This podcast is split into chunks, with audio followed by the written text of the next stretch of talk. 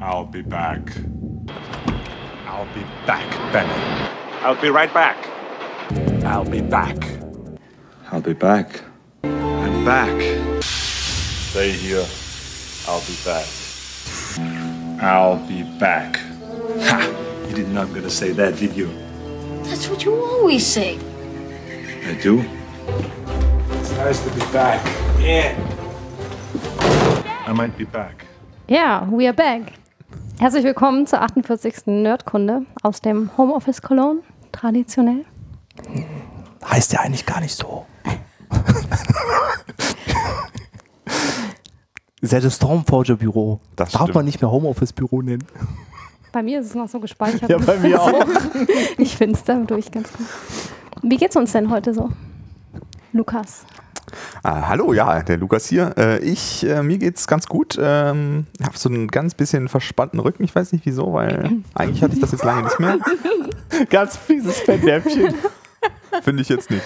Äh, und äh, ja, habe gerade auf der Arbeit habe ich gerade ein neues Projekt äh, angefangen, ein neues Kundenprojekt, was mir sehr gut gefällt. Ähm, das macht mir sehr viel Spaß. Ähm, ja, und allgemein geht's mir eigentlich ganz gut. Und dir, Ute? Ich bin urlaubsreif. Ja? Ja. Also ich habe momentan äh, mehr als ein Projekt auf einmal und äh, stecke in so einer Deadline drin, die ist äh, nächste Woche Donnerstag. Danach habe ich Urlaub und äh, den brauche ich dann auch. Weil momentan schiebe ich schön Überstunden, aber freiwillig. Genau. Und Dirk, wie ist es bei dir so? Läuft, alles easy. Ich habe auch äh, zwei neue Projekte. Eins zusammen mit der Ute. Ja. Voll cool. Äh, genau. Und sonst alles, äh, alles äh, recht entspannt. Und bei dir, Essi? Ähm, ja, das Wochenende, das ist ganz schön. Ähm, ich habe mir eben leider beim Training so ein bisschen meinen Rücken kaputt gemacht, also so wahrscheinlich ein bisschen mehr als der Lukas gerade. Sitze mit Wärmflasche hier und versuche mich einfach wenig zu bewegen. Aber sonst ist alles prima, ja. Also ziehst du jetzt hier ein. Genau, ich bleib, ich wachse jetzt hier einfach fest auf dem Sofa, solange die Wärmflasche warm hält. Okay. Ja, die, äh, die Ute, die wollte uns, glaube ich, so ein kleines Update geben. Wie war es denn? Wie ist es denn bei dir so? Ja, genau. Ähm, ich habe ja die letzten Male, wo wir Nerdkunde aufgenommen haben, so ein bisschen von den Endzügen meines Studiums erzählt. Und ähm, ja, eben hat der Dirk gesagt, dass die letzte äh, Nerdkunde-Folge ist äh, vom 6. Juni. Das heißt, ähm, ja. meine Bachelorarbeit ist mittlerweile vorbei. Ähm, ich habe Anfang Juni angefangen zu schreiben. Und ähm, habe, also eigentlich, nein, ich habe nicht Anfang Juni angefangen zu schreiben. ich habe eigentlich irgendwie im August angefangen zu schreiben und habe äh, vorher sehr lange rumprokrastiniert und muss auch nebenher noch ein bisschen arbeiten. Genau, habe die dann äh, im September abgegeben, pünktlich äh, nach Berlin geschickt und äh, dann passierte lange Zeit nichts. War wie so ein schwarzes Loch. Also am Anfang war das ja schon, als ich meine, äh, meinen Antrag gestellt habe, äh, ein bisschen schwierig äh, mit der Kommunikation. Das da, danach ging es dann so weiter. Ähm, und irgendwann, also eigentlich soll man irgendwie innerhalb eines Monats irgendwie seine Prüfung haben. Ich hatte die dann Anfang November. Bin dann dafür nach äh, Berlin gefahren und ähm, die war auch äh, sehr entspannt. Also mein Betreuer, der ein Kollege von mir ist und äh, die Dozentin von der Uni, die als Gutachterin dabei war, haben da so ein nettes Gespräch gehabt. Und es lief auch sehr gut. Ich habe auch eine sehr, sehr gute Note dafür bekommen. Sie war auch sehr erstaunt, dass ich so gelassen war. Weil normalerweise sind die ganzen Leute, die da so einen Vortrag halten, wohl sehr aufgeregt. Und da habe ich gesagt, naja, vor zwei Leuten reden ist nicht so schlimm wie vor 300 Leuten reden. Das habe ich schon öfters gemacht, deswegen ist das auch ganz okay. Und ähm, ja, sie hat mich dann auch noch gefragt, ob ich denn jetzt noch den Master machen möchte. Ich gesagt, auf gar keinen Fall. Vielen Dank, aber nein, danke. Und äh, ja, und danach äh, habe ich dann halt diese Dokumentation bekommen und da stand dann halt so, herzlichen Glückwunsch, Sie haben bestanden. Ähm, Sie können irgendwann Ihr äh, Stück Papier mit dem Titel abholen, aber wir sagen Ihnen nicht Bescheid, wann es fertig ist. Und wir wissen auch nicht, wann es fertig ist. Ich so, geil, das ist halt noch top.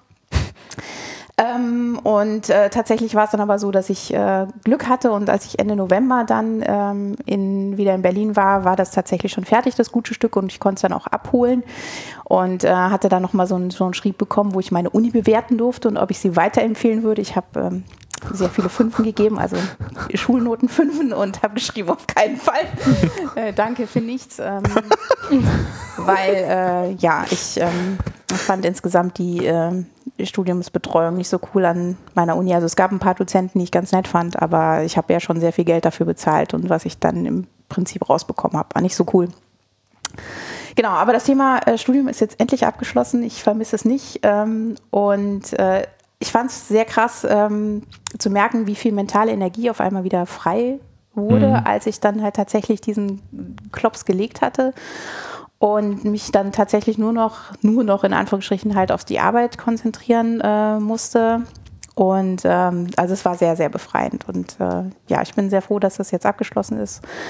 Ähm, genau, und dann habe ich ähm, Anfang September auch äh, Vollzeit angefangen, als Konsultante zu arbeiten. Ich bin also immer noch bei InnoQ.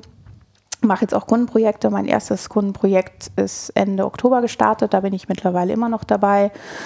Und ähm, habe jetzt noch zwei weitere Projekte dazu bekommen. Äh, das ist bei uns nicht gang und gäbe, dass jeder mehrere Projekte hat. Ähm, aber ja, ich habe halt gedacht, ähm, es muss halt so sein. Deswegen habe ich momentan auch so ein bisschen Stress. Ähm, ja, und äh, ich muss sagen, also ich bin immer noch zufrieden mit meiner Berufswahl, aber ähm, so ein bisschen ist halt so dieses, ähm, diese Begeisterung, die ich irgendwie gehabt habe am Anfang, als ich mit, mit Programmieren anf anfing und auch mit Rails Girls und so, ähm, da war das ja für mich schon so ein bisschen so eine Art Berufung, das zu tun. Und mittlerweile, ähm, also ich mache meinen Job immer noch sehr gerne, aber es ist halt nicht mehr so dieses, ähm, ja, diese Glorifizierung und dieses äh, Berufungsding ist es halt nicht mehr. Also es ist jetzt halt ein Job und der mir halt auch sehr viel Spaß macht und ich sehr viele Fre äh, Freiheiten habe.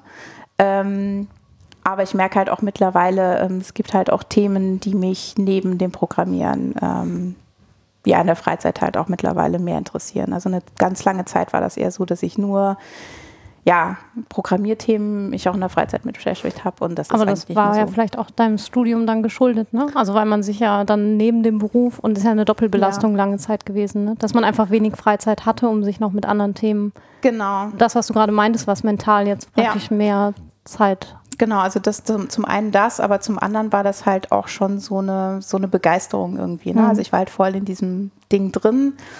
Ähm, und jetzt, wo das halt schon ein Stück weit noch mehr Alltag geworden ist, äh, habe ich halt auch festgestellt, dass ähm, neben ja, arbeitstechnischen Themen und programmiertechnischen Themen sicherlich auch noch mehr Themen gibt auf der Welt, für die man sich irgendwie begeistern kann. Ähm, genau, deswegen ist da jetzt so ein bisschen ja, mehr der All Alltag irgendwie reingekommen. Ähm, ja, aber ich bin auf jeden Fall ähm, sehr zufrieden, wie es läuft und ähm, es macht mir immer noch Spaß. Ich glaube, das ist das Wichtigste. Und jetzt kann ich auch mit dem Dirk zusammenarbeiten. Das, das ist cool. total cool. Ja, ja aber also äh, ich, ich finde es äh, äh, schwierig zu sagen, ja, ähm, ich beschäftige mich jetzt nicht mehr die ganze Zeit, auch in, in meiner Freizeit mit diesen Programmierthemen, weil das, ähm, das ist immer so eine Gefahr, finde ich, die dann da so ein, dass, dass das irgendwie so sein muss. Mhm. Und wenn man das nicht macht, dann, dann ist man kein toller, toller Programmierer genau. oder keine tolle Programmierer. Also äh, ich finde es eigentlich total gut, weil äh, es ist ja jetzt so, du machst das quasi die, die meiste Zeit am Tag, bist du jetzt am Programmieren, ja. also was so dein Wunsch her war, was du auch jetzt geschafft hast. Und ähm, da ist jetzt auch, also davor war es ja so, um diese, diese Berufung oder diese Begeisterung auszunehmen, musstest du es in deiner Freizeit machen, weil mhm. das ja in der Hauptzeit einfach äh, nicht ging. Ja, weil, und jetzt hast du einen Job, wo du das tun kannst. Und da finde ich es eigentlich umso wichtiger, dass man sagt, ich ja. mache es nicht nur noch auch Auf in der Freizeit, Fall. sondern mhm. habe auch andere Themen, um äh, irgendwie auch mal runterzukommen und den Kopf freizukriegen. Daher mhm. ähm, ja, wollte ich das noch also nachschieben, dass das ich ja kann das auch ist bestätigen. Ähm, als ich den Job vor einem Jahr gewechselt habe, seitdem habe ich auch deutlich weniger in der Freizeit in dem Themenbereich was gemacht, weil ich einfach acht Stunden am Tag mich schon mit den Themen mhm. beschäftige, auf die ich Bock habe. Und ähm, ja, acht Stunden ist vielleicht gelungen, aber ein großer Teil der Arbeit ja. sind halt wirklich die Themen, auf die ich auch wirklich mir privat sonst angucken würde. Dadurch ist das schon so, diese Neugierde für das Thema schon in einer gewissen Weise befriedigt und ich habe halt nach Feierabend Zeit, mich noch auf andere Themen zu konzentrieren. Mhm. Irgendwie, ich bin stärker ins Training noch eingestiegen und habe mich halt in dem Bereich eher noch dann fokussiert. Ja. Ja. Also ich glaube, das ist normal und auch gesund. Ja, ja denke, würde ich auch ja. nämlich sagen. Auf jeden mhm. Fall. Aber ich fand halt auch, dass es äh, gerade jetzt in dem, in dem neuen Projekt, wo du jetzt gerade diese Deadline hast, habe ich schon gemerkt, dass du da auch totale Begeisterung für hattest. Ne? Also du warst da schon so richtig mitgerissen und hast da schon viel Energie reingesteckt. Ne? Also ja, das schon. Also ich meine, ähm, mir macht es auch Spaß, keine ja. Frage. Und äh, gerade wenn ich halt so, so, so Frontend- und Design-Themen mache, ähm, da kann ich ja noch schlecht irgendwie aufhören. Ne? Also Mhm. das, das ist halt irgendwie so, also es ist dann vielleicht, also gerade jetzt in dem aktuellen Projekt ist es halt kein Ticketschrubben, sondern ähm, da ist vielleicht noch ein bisschen mehr Herzblut drin als in einem Enterprise-Projekt, muss ich halt auch ehrlich zugeben. Mhm. Ne? Ja, aber das ist, gehört auch dazu. Ne? Also gerade wenn man unterschiedliche Projekte hat, mal für eins brennt man mehr, für das andere etwas weniger. Ja. Hauptsache, es macht halt so grundsätzlich äh, Spaß, das ist irgendwie das Wichtigste. Und sonst. Ja. Aber, äh, Entschuldigung. Ähm, aber ich glaube schon, dass man zwischendurch das beobachten muss. Also ich glaube, es gibt schon Situationen, also gerade wenn man jetzt projektbasiert ähm, basiert arbeitet, wo man merkt, das Projekt hat mir vielleicht vor einem Monat noch Spaß gemacht, aber gerade macht es mir irgendwie keinen Spaß. Und dann halt nochmal zu reflektieren, woran das vielleicht liegen kann, finde ich schon wichtig, weil manchmal merkt man, dass man vielleicht an irgendeiner Stelle feststeckt und merkt so, eigentlich ist das die Blockade an dem, an dem Projekt und es könnte eigentlich wieder cool sein, aber das nervt mich. Und vielleicht kann man was dran machen. Manchmal geht es halt nicht, manchmal Ja. kann man nichts dran machen.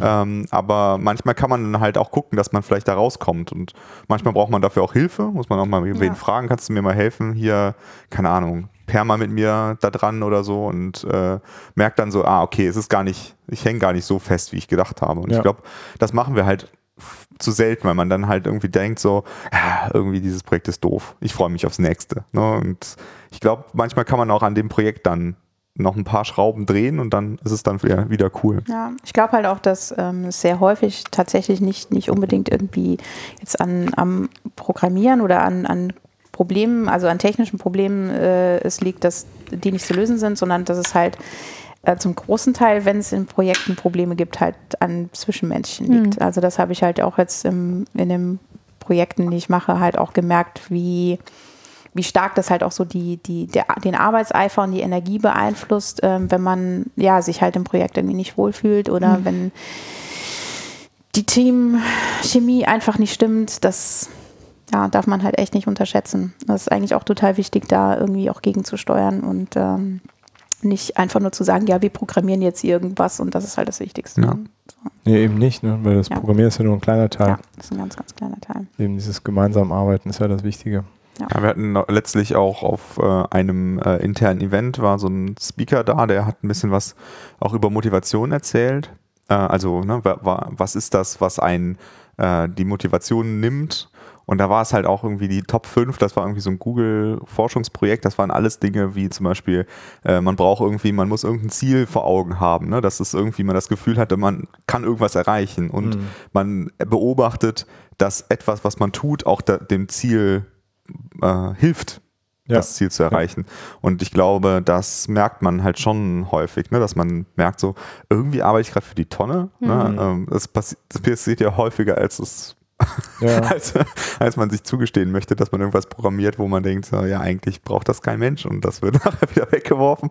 Und äh, dass das einem irgendwie Motivation nimmt, das ist halt einfach so. Ne? Und ähm, gerade in kleineren Teams, äh, wo halt meistens das Budget halt auch knapper ist, ähm, ist es halt automatisch so ein bisschen zielgerichteter, ne? weil gar nicht das Geld dafür da ist, um beliebige Dinge zu tun. Aber auch diese Regel wird äh, von Profis Ja, gebrochen. Oder, oder meinst du, ähm, man merkt das einfach schneller in kleineren Teams, Genau. dass man in die falsche Richtung Ja, ich glaube schon. Ja. Ich glaube schon, weil, weil du halt dann, äh, weil, weil wenn du halt wirklich nur ein ganz kleines Zahnrad von tausenden bist und es geht nicht voran, dann kannst du ja gar nicht merken, ob deine Mhm. Ja, wenn du keinen Nichtbewegung. Genau, hast. Ne? Hm. genau. Ja. Und, und äh, ich weiß nicht, gerade in dem neuen Projekt, das ist auch ein großes Unternehmen, aber die Änderungen, die wir machen, sind halt so lokal, dass man es halt dann die Auswirkungen von bemerkt. Ne? Also wenn, wenn wir halt irgendwas verändern, dann kann man es direkt sehen. Ne? Und in einem anderen Projekt, in einem ähnlich großen Unternehmen, ich, ich konnte am Ende nichts von dem sehen, was ich gebaut habe. Ne? Es war halt, ich habe was das gebaut, was ich bauen sollte, aber man konnte es nicht merken, weil es so ein kleines Zahnrad in diesem Riesensystem war. Ne? Und ich glaube, das ist schon frustrierend, wenn man, also ich weiß nicht, wie man da sich die Motivation aufrechterhält. Ja, also äh, letzten anderen Artikel in die Richtung gelesen, hier Burnout hängt halt dann in der Regel nicht damit zusammen, dass die Leute zu viel arbeiten, sondern dass sie keine Anerkennung für ihre Arbeit Mhm. bekommen.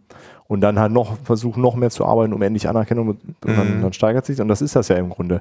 Es geht ja gar nicht, also da- das, was du suchst, würde ich ja sagen, ist eben die Anerkennung. Die Mhm. Anerkennung in Form von, ich sehe die Auswirkungen meiner Dinge.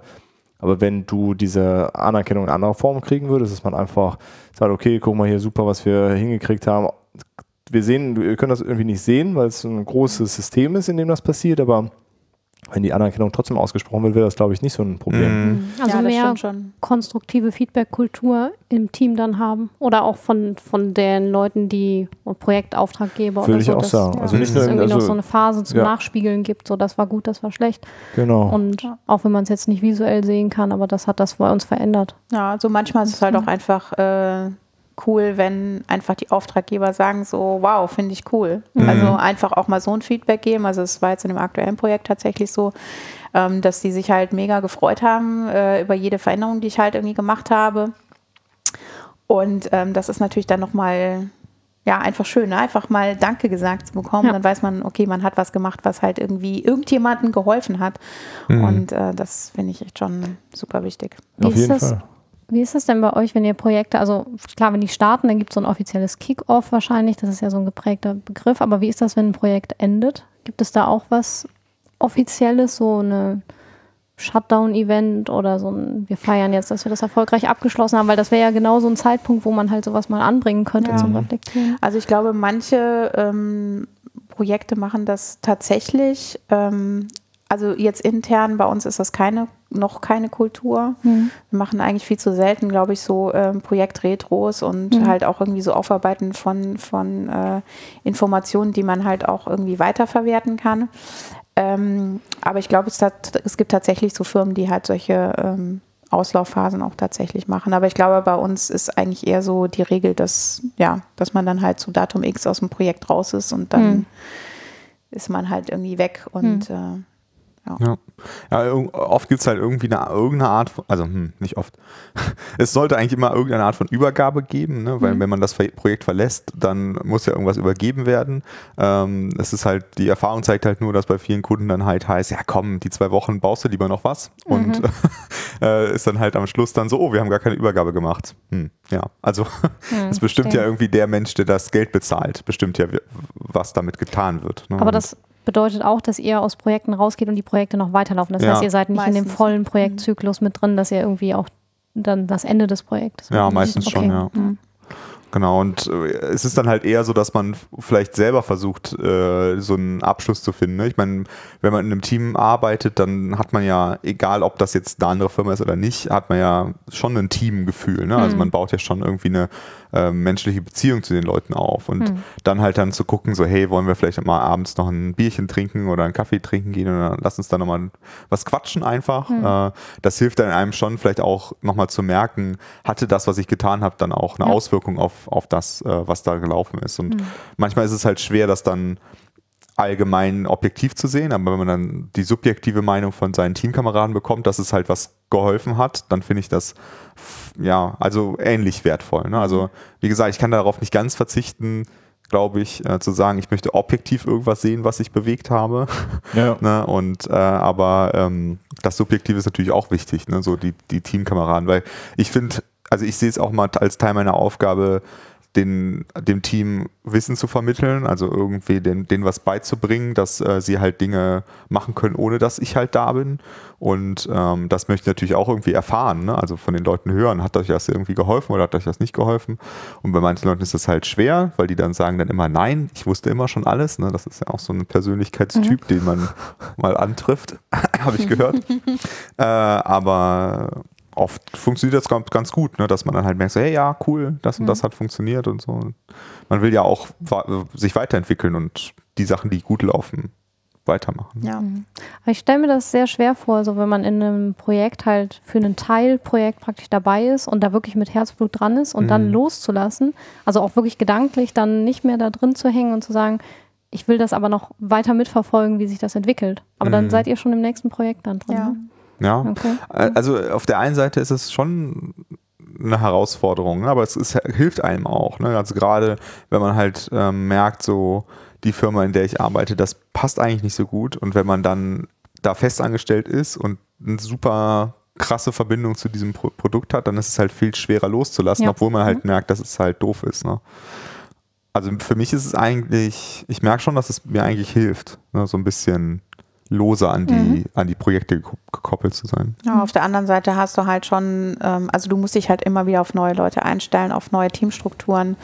Und das hast du halt nicht, wenn du jetzt irgendwie an einem Pro Pro festen Produkt arbeitest. Ne? Dann nach einem Jahr oder so kennst du halt deine Leute und weißt, weißt halt auch, wie die ticken. Ähm, und ähm, ja, bei uns ist es halt schon so, dass du halt dich im sechs Monate oder anderthalb Jahre Takt dich halt immer wieder auf neue Leute einstellen musst, immer wieder überlegen musst, ähm, ja, wie starten wir das, Technologiediskussionen, ähm, wie Teamstrukturen aufbauen. Das ist halt schon etwas, was man halt auch irgendwie lernen muss und das halt auch irgendwie anstrengend ist und das, glaube ich, viele Leute halt auch unterschätzen. Ne? Sie mhm. denken halt, okay, wir haben jetzt unseren Technologie-Stack äh, da festgelegt und jetzt los. Mhm. Aber das ist halt, damit ist es nicht getan, weil eigentlich muss man sich halt echt tatsächlich erstmal kennenlernen, muss irgendwie rausfinden, ähm, wann man Dailies macht, äh, wann das Planning stattfindet, äh, wie man irgendwie zusammenarbeiten will, in welchem Modus, was man wo dokumentiert, was für Tools man benutzt. Das sind halt Fragen, ähm, ja, die muss man eigentlich dann sehr mhm. häufig immer wieder neu stellen und ähm, das ist schon anstrengend. Andererseits ja. halt auch super inspirierend, ja. ne? weil du kriegst halt dadurch so ein richtig großes Portfolio an Möglichkeiten, wie man in Projekten arbeiten kann mhm. und bist halt nicht nur in so einem Silo, was also dein Horizont erweitert ja, sich doch stimmt. viel mehr dadurch. Ja, auf ne? jeden Fall. Und für cool. die Kunden ist es ja auch super, ne? Also jemand, der mit so viel, weil sonst hast du ja nicht so Leute mit so viel unterschiedlicher Erfahrung aus unterschiedlichen mhm. Projekten. Ne? Das ist mhm. natürlich auch wertvoll für die Kunden dann. Ja, auf jeden Fall. So oft iteriert. Ja. Mhm. In ein, äh, wir haben äh, ja auch so einen InnoQ-Podcast, äh, da habe ich einmal so eine Special-Folge gemacht, wo ich alle, äh, also möglichst viele Tipps gesammelt habe von Kollegen äh, und Kolleginnen zu irgendwas. Also ich habe gar kein Thema vorgegeben. Und da hat auch ein Kollege einen super Tipp gegeben, den, über den ich bis heute irgendwie so nachdenke. Der meinte halt, wenn ich ein neues Projekt starte, dann überlege ich immer einmal, was ist das Ziel von dem Projekt? Ne? Also was, was möchten, was sollen wir erreichen? Aber auch immer, was ist mein Ziel? Also was möchte ich für mich selber erreichen? Mhm. Ne? Und das kann halt zum Beispiel sein, in diesem Projekt möchte ich Scala lernen. Ja. Oder es könnte halt sein, in dem Projekt möchte ich vielleicht besser lernen, mit äh, Leuten zusammenzuarbeiten. Oder, ne? Also du kannst es halt selber definieren, aber du solltest dir halt selber eins überlegen, damit du halt dann auch merken kannst, erreiche ich nicht nur das Projektziel, sondern auch das, was ich, also entwickle ich mich selber weiter. Aber das ist ja eigentlich der perfekte Tipp für das, äh, das Problem, was du anfangs beschrieben hattest, dass man ja. vielleicht in dem Projekt nicht immer die Auswirkungen unmittelbar sieht, aber wenn man sich selber ein Ziel setzt, was ja. man versucht zu erreichen, das kann, mhm. wenn man das erreicht hat, dann hat man ja sein, äh, ja, sein Ziel geschafft. Ja, das stimmt. Das ist ein sehr guter Tipp, ja. Cool. Ja. Okay. Noch Anmerkungen zu dem Thema? Ich glaube nicht, das ist wieder ein eleganter Übergang. total. total naja, um, um, an so Projekten mitzuarbeiten, wo ihr so arbeitet, ne? braucht man ja so eine Grundvoraussetzung. Ne? ähm, man muss zum Beispiel programmieren können dafür. Ne? Mhm. Ja. Und ähm, jetzt haben wir so einen Themenkomplex noch, ähm, wo wir mal gerne drüber diskutieren würden. Ähm, was haltet ihr davon, wenn man Programmieren in der Schule, ich glaube in der weiterführenden Schule, ne, als Pflichtfach ähm, einführen würde. Mhm. Finde ich einen interessanten Diskussionspunkt. Ja. Also ich glaube, der Dirk hatte da zwei Artikel raus. Ja, einen Artikel. Ein Artikel. Ich, äh, genau, ich hatte einen Artikel, also in dem aktuellen Dein Spiegel, das, äh, der Spiegel Junior sozusagen. Ähm, da ist immer eine Seite dafür und dagegen mit unterschiedlichsten Themen, was gerade so äh, das, äh, das ähm, zum Beispiel bei, an Karneval war halt, ne, darf man sich jetzt Indianer verkleiden oder nicht, ne, sowas. Äh, und diesmal war lustigerweise Programmieren als Pflichtfach. Äh, sowohl der der Präsident vom äh, hier Bitkom-Präsident, mhm. Äh, der war dafür und Sascha Lobo lustigerweise dagegen. Mhm. Und ich fand die Argumentation vor allen Dingen von also der, der Bitcoin meinte halt, ja, ist immer super wichtig ne? und äh, auch als äh, so, so ein bisschen aus, aus der wirtschaftlichen äh, Perspektive drauf geschaut. Ne? Man braucht halt mehr Leute irgendwie in dem Bereich, deswegen müssen jetzt alle mal programmieren lernen, damit es hm. da äh, weitergeht. Äh, und Sascha Lobo äh, hatte halt gesagt, dass das gar nicht das Relevante ist und oft die Leute dann, dann sagen, ja, die Kinder müssen programmieren lernen, damit sie das mit dieser Technik verstehen. Und er meinte halt, das sind ja zwei unabhängige Dinge.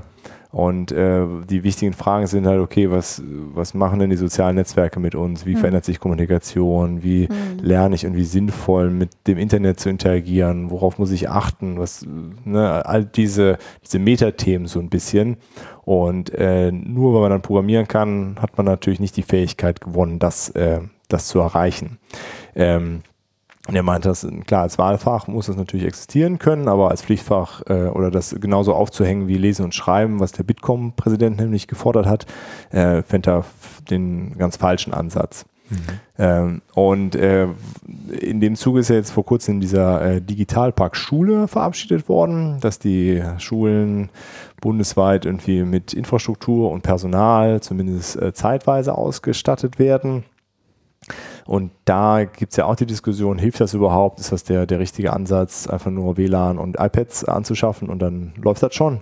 Ähm, auch Artikel dann gelesen von, ja, alles hier ähm, ist ja nur Support oder Subvention von den großen Firmen, ne, wie Apple. Dann werden dann, also das fand ich dann so ein bisschen weit gegriffen. Mhm. Ähm, äh, keine Ahnung, also da ist Apple, glaube ich, herzlich egal, ob jetzt Deutschland an den Schuhen. Es sind natürlich ein paar Millionen, die da zusammenkommen. Also am Ende des Tages ist dir das, glaube ich, egal, äh, ob die das jetzt kaufen oder nicht. Ähm, äh, ähm, aber es ist äh, so der, der Grundgedanke halt zu sagen, okay, wir müssen eigentlich diese, diese Metathemen ähm, angehen, äh, finde ich schon wichtig. Aber dann zu sagen, okay, das andere, oder dann auch zu, zu äh, einfach nur zu nörgeln, ja, das geht alles nicht weit genug, ähm, ist mir dann auch so ein bisschen zu, zu, zu kurz gegriffen, weil irgendwas müssen wir ja tun. Also wir können ja nicht einfach weitermachen wie bisher und die, die Schulen äh, verhungern äh, mhm. digital. Ha. Und ich fand es vor allen Dingen interessant, ähm, aus, aus, dem Gesicht, also das als Pflichtfach einzuführen, weil durch das, wenn es ein Pflichtfach ist, ähm, kriegst du halt auch die Gruppen eingefangen, die so, sich vielleicht nicht trauen würden, sonst mhm. äh, ein Wahlpflichtfach zu machen. Ne? Also zum Beispiel äh, irgendwie Mädchen, ne? die dann sagen, ach nee, das ist irgendwie das Jungsding, da sind nur die Jungs drin. Dann mache ich dann halt nicht diesen Informatikkurs, mhm. äh, ne? sondern und äh, das finde ich halt so ein Punkt, den hat Sascha Lobo äh, damit dann halt komplett ausgeblendet. Ne? Ja, das stimmt mhm. allerdings. Und klar äh, hilft es nicht automatisch dann das alles zu verstehen, aber ich denke schon, und das ist ja auch so ein Ding beim Coda Dojo, wenn man einfach sieht, okay, was kann man mit diesen Geräten noch machen ne? und was für Möglichkeiten hat man denn alles, dass ich auch damit was erschaffen kann und nicht nur konsumieren kann. Ähm, wenn man das didaktisch richtig aufbereitet und dann müssen natürlich auch Lehrer ausgebildet werden. Das hängt natürlich alles miteinander zusammen, aber auch Medien, Medienkompetenz sagt man jetzt ja nicht mehr, ich habe den anderen Begriff äh, aber auch vergessen, den man jetzt neuerdings sagt.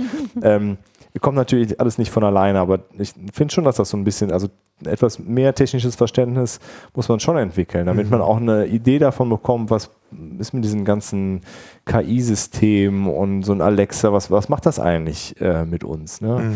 Mhm. Äh, gehört schon. Und ich finde vor allem diesen Punkt, ähm, ja, du, du klammerst halt mit einem Wahlpflichtfach automatisch wieder alle, alle möglichen Gruppen, die eh nicht von, von zu Hause aus darauf äh, getrimmt werden, aus. Ne? Mhm. Und ja, ja, Was, was ich dabei noch wichtig finde, also ich meine, im Deutschunterricht oder Englisch lernt man halt auch, bestimmte Literatur zu interpretieren und zu hinterfragen. Das heißt, eigentlich bereitet die Schule einen auf das Leben in dem Sinne vor, dass man Sachen kritisch hinterfragen soll. Was ja. könnte damit gemeint sein? Was steht da zwischen den Zeilen?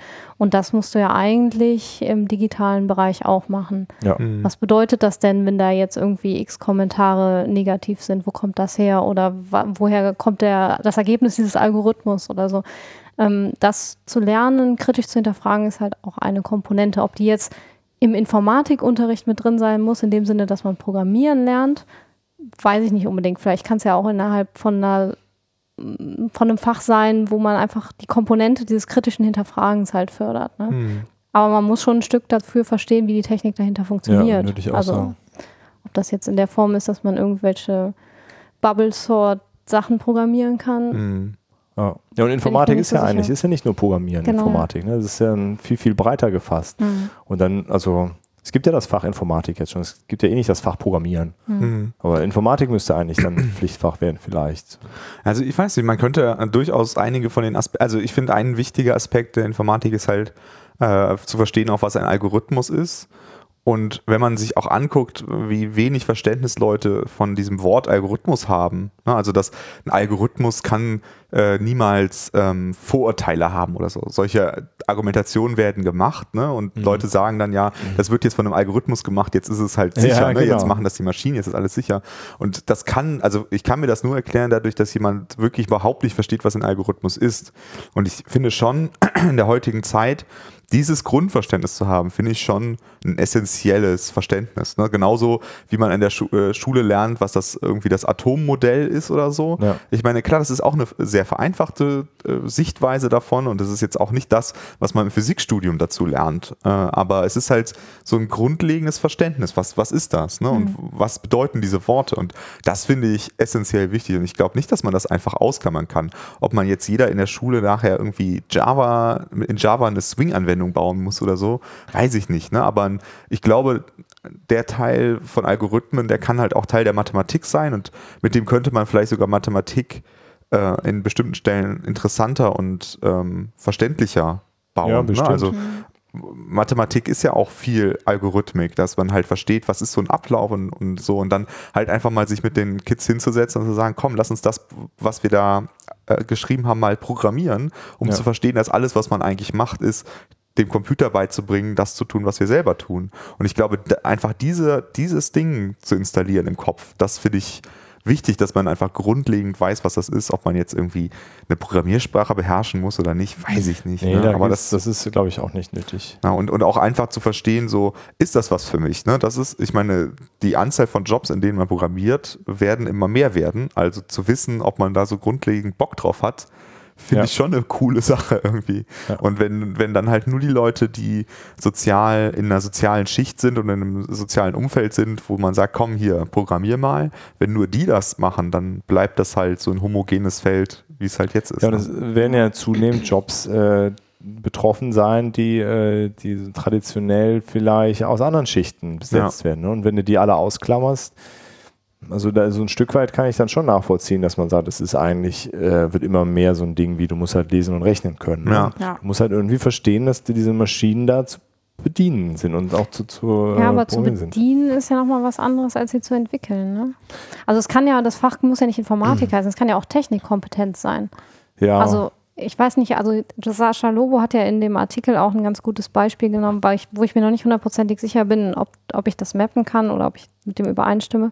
Wer eine Stadt verstehen will, fragt ja auch eine Stadtplanerin und keinen Maurer. ja, genau. Das, ja. Also weiß ich nicht, weil die Programmierer geben ja schon auch viel vor, wie es nachher aussieht. Ja. Deswegen weiß ich nicht, ob der Vergleich da so hundertprozentig äh, Äh, Ich glaube auf jeden Fall, dass, was du meintest, äh, Lukas, also auch du eben also es geht ja eigentlich um Informatik und nicht Programmieren ist eigentlich zu klein gefasst. ja. Ne? Ja, und deswegen Ich finde, es geht nicht nur um Informatik, ich finde, es geht allgemein um Technikkompetenz. ja, Mhm. Also auch noch die Schicht über der Logik darüber, weil wie beeinflusst das unsere Gesellschaft Mhm. und unseren Umgang mit dem, was aus der Informatik entsteht. Ja, Mhm. das stimmt. Mhm. Und bloß weil jemand programmieren kann, also das weiß ich halt auch von äh, vielen äh, gestandenen Informatikern, die lange schon im Geschäft sind, die verstehen halt trotzdem nicht, wie heute Apps funktionieren oder warum es die gibt und was man da eigentlich mit tut und ähm, was man halt beachten muss. Ne? Also das bedeutet halt nicht bloß, weil man programmieren kann, versteht man halt auch, was mit dieser Technik halt da draußen passiert. Das sehe ich auch noch, die Herausforderung, es ist einfach super schnelllebig, wenn man Ja. es jetzt vergleicht mit ähm, der Physik oder der Mathematik oder der Biologie, da gibt es halt Grundlagen, die man vermittelt. Gut, hat die Informatik auch, aber ähm, gerade in dem Schulwesen, ne, wenn ich jetzt irgendwie so ein Curriculum vorgebe und sage, wir entwickeln jetzt die nächsten 20 Jahre oder ich weiß nicht, wie lange man das festlegt, Ja. zehn Jahre, mit Java. Und das ist ja, also diese Herausforderung auch an die Lehrer, da auf dem aktuellen Stand zu bleiben und die aktuellen Technologien zu vermitteln, ist halt auch Schwierig. Ja. schwierig. Man kann die Grundlagen der Informatik vermitteln, ja. Aber wenn man wirklich aktuelle Konzepte wie, ja, finde ich schon schwieriger, weil es halt ein viel mehr aktive Parts hat, wo der Lehrer Auf sich auch Fall. auf einen aktuellen Stand Genau. halten muss. Ich glaube, dass man halt auch eher, wenn man aktuell ist, die Schülerinnen und Schüler besser abholt, als wenn man dann halt immer noch irgendwas mit Excel macht, ne? Mhm. Oder Turbo Pascal oder was auch immer. Ne? Also das kann halt auch sehr, sehr schnell an der Realität vorbeigehen. Mhm. Auf jeden Fall wird eine, finde ich, eine riesen Herausforderung, ähm, die, für die Lehrer, die, wie man damit überhaupt umgeht. Mhm. Jetzt sind die schon zu wenig bezahlt, äh, haben nicht die Möglichkeit, irgendwie sich da auszutauschen und Überstunden müssen sie eh machen. Also das, das ist eigentlich so der, der Knackpunkt. Ne? Wenn Ja. die Lehrer nämlich dann nicht irgendwie an Bord sind, dann ist das, dann haben die einfach nur, also jetzt merke ich halt bei uns in der Grundschule, die haben jetzt halt ähm, die haben nur so iPads in der Klasse und da wird dann jede Woche kriegen ja so einen Lernplan, den sie äh, schaffen müssen, die Kinder. Und da ist immer eine iPad-Aufgabe dabei und dann machen sie halt einmal eins am iPad. Dann müssen sie so ein Kästchen die, die Mhm. Lösung auf das, äh, an, die, an die Aufgabe ziehen. So, das ist halt das, haben wir jetzt mit dem iPad gemacht. Ist halt egal. Geil. Hätten auch mit Papier machen können. Ist halt einfacher für die Lehrer, muss halt nicht kontrollieren. Die App sagt halt, hast du richtig gemacht oder nicht. Ne? Aber ähm, das ist halt irgendwie nicht der Gedanke dahinter. Ne? Ja. Ja, das stimmt. Vielleicht wäre es halt auch äh, sinnvoll, ähm, Leute aus dem Berufsleben halt für den Informatikunterricht zu integrieren. Ne? Ah, das finde ich schwierig, ehrlich gesagt. Also gerade in der Schule, also dieser pädagogische Ansatz, es müssen schon Pädagogen sein. Und äh, Berufs, äh, glaube ich, ist zu, zu sehr so aus der, aus der konkreten Praxis, weil es geht ja schon um diese, diese größer gefassten Sachen, die sich da äh, und damit zu beschäftigen. Das, die meisten aus der Berufspraxis haben da ja auch keine, keine ja, Ahnung. Von. aber ich meine, vielleicht kann man, kann man ja auch diesen pädagogischen Teil vielleicht irgendwie auch noch mit dazulernen oder so, aber ich glaube halt schon, dass also ich habe das halt zum Beispiel auch an der Uni gemerkt, also ich war ja an der Fachhochschule und ähm, wir hatten halt teilweise Dozenten, die, die haben, also die sollten uns ja schon irgendwie praktische Sachen vermitteln, aber waren halt nie in einer echten Firma. Also sie sind halt von der Uni gekommen, sind an der Uni geblieben und äh, haben eigentlich nie, nie wirklich in einem, in einem richtigen Team programmiert. Und diese, diese, diese Ja, so Dozentin- Genau, diese Dozentin ja. sollte mir dann halt erklären, wie, wie Projektarbeit funktioniert. Und da habe ich halt, also ich musste dann halt lachen, weil ich halt die Projektarbeit halt aus dem Berufsalltag kenne. Und ähm, sowas finde ich funktioniert dann halt irgendwie nicht. Also da muss man halt irgendwie schon irgendjemanden haben, der halt auch diese Erfahrung wirklich in echt gemacht hat. Und vielleicht ist das auch irgendwie so eine neue Art von Beruf, ne? Also dass man halt irgendwie sagt, dass, dass halt äh, solche Lehrer vielleicht auch irgendwie einen Teil ihrer Zeit halt auch in im normalen Beruf in Anführungsstrichen arbeiten oder so. Oder, oder dass man halt irgendwie so eine Art Fusionierung macht. Ne? Also das, Hospitation. ja, genau. Ne? Also dass es halt irgendwie was Neues geben müsste. Gerade halt für solche Sachen, die halt so am Puls der Zeit sind. Auch so was diese, diese Medien und, nee, wie heißt das jetzt? Es gibt ja ein neues Wort für Medienkompetenz. Ja, ne? ja. Also Könnt ihr dann selber nachgucken. Genau. Äh, ähm, genau, dass man da halt dann äh, vielleicht auch irgendwie so Hand in Hand arbeitet. Ne? Also dass es vielleicht auch irgendwie so eine Art, ähm, vielleicht auch irgendwie beratende Funktion gibt. Also dass man das halt irgendwie zum Beispiel Informatiklehrer mit Leuten, die im Berufsleben sind, zusammenarbeiten. Ne? Also dass man halt zusammen halt das Curriculum entwickelt oder dass, dass, dass äh, die Lehrer dann halt irgendwie vielleicht Updates bekommen, was jetzt halt gerade so irgendwie aktuell wichtig ist und so. Ja, Ja, eigentlich brauchte man diese konstante Fortbildung, die wir halt haben in unseren Berufen jetzt. Wir gehen ja oft auf Konferenzen oder nehmen an irgendwelchen Trainings teil Ja. oder geben Workshops oder nehmen an Workshops teil. Das bräuchte man genau in den Fächern halt auch, Ja. weil die Leute müssen ja auf dem aktuellen Stand Ja, bleiben. ja, also da, das ist auf jeden Fall nötig. Und ich äh, würde da schon unterscheiden, also ein Fachhochschulstudium, wo du dann dich ja entscheidest, das voll, also wo, da geht es ja nur noch darum, Genau. da, das ist auf jeden Fall wichtig und das ist auch eine Riesenkatastrophe dann stellenweise. Und selbst da muss man ja auch die Waage finden, okay, allgemeine Konzepte vermitteln und dann konkrete, konkrete Dinge aus der Praxis, also gerade an der FH. Ähm, aber bin ich auf jeden Fall ganz bei dir. Aber in der Schule, da, da ist dann vielleicht die Gefahr, wenn man das dann zu sehr mit Be Berufsleben verknüpft, dass es dann doch immer nur tagesaktuell ist. Und du ähm, nur so Alltagskram machst und diese, äh, diese größer gefassten Themen ausblendest. Ich, das ist auf jeden Fall überhaupt keine einfache, äh, Ja. einfache Geschichte. Und ich habe so ein bisschen Angst, äh, da kümmert sich auch keiner drum. Ja. Und äh, man, man guckt jetzt mal. Also ich finde es gut, dass diese Digitalpakt zustande gekommen ist und dass jetzt erstmal überhaupt Kohle bereitgestellt wird, um überhaupt so eine Basisinfrastruktur zur Verfügung zu stellen. Ne? Also d- das ist so der erste Schritt. Man mal letztendlich in der Lage der Nation auch gehört, es wäre halt gut, wenn wirklich Basisinfrastruktur ge- angeschaffen wird und nicht irgendwie Whiteboards oder sowas, diese digitalen Whiteboards, sondern ja, äh, äh, ja, langfristige Infrastrukturinvestitionen, aber da ist noch ganz viel mehr Arbeit. Und man merkt ja jetzt schon, ne? also es fällt uns, glaube ich, es ist uns nicht möglich, jetzt einen Konsens zu finden, was da Ja. gemacht ist. Es ist äh, konstante. Diskussion. Ja. Und äh, ich glaube, das Einzige, was man festhalten kann, Lehrer müssen einfach Zeit dafür bereitgestellt bekommen. Es muss mehr Personal geben dafür, Mhm. äh, um diese Themen, die da in Zukunft auf uns zukommen, äh, ja, denen gerecht zu werden.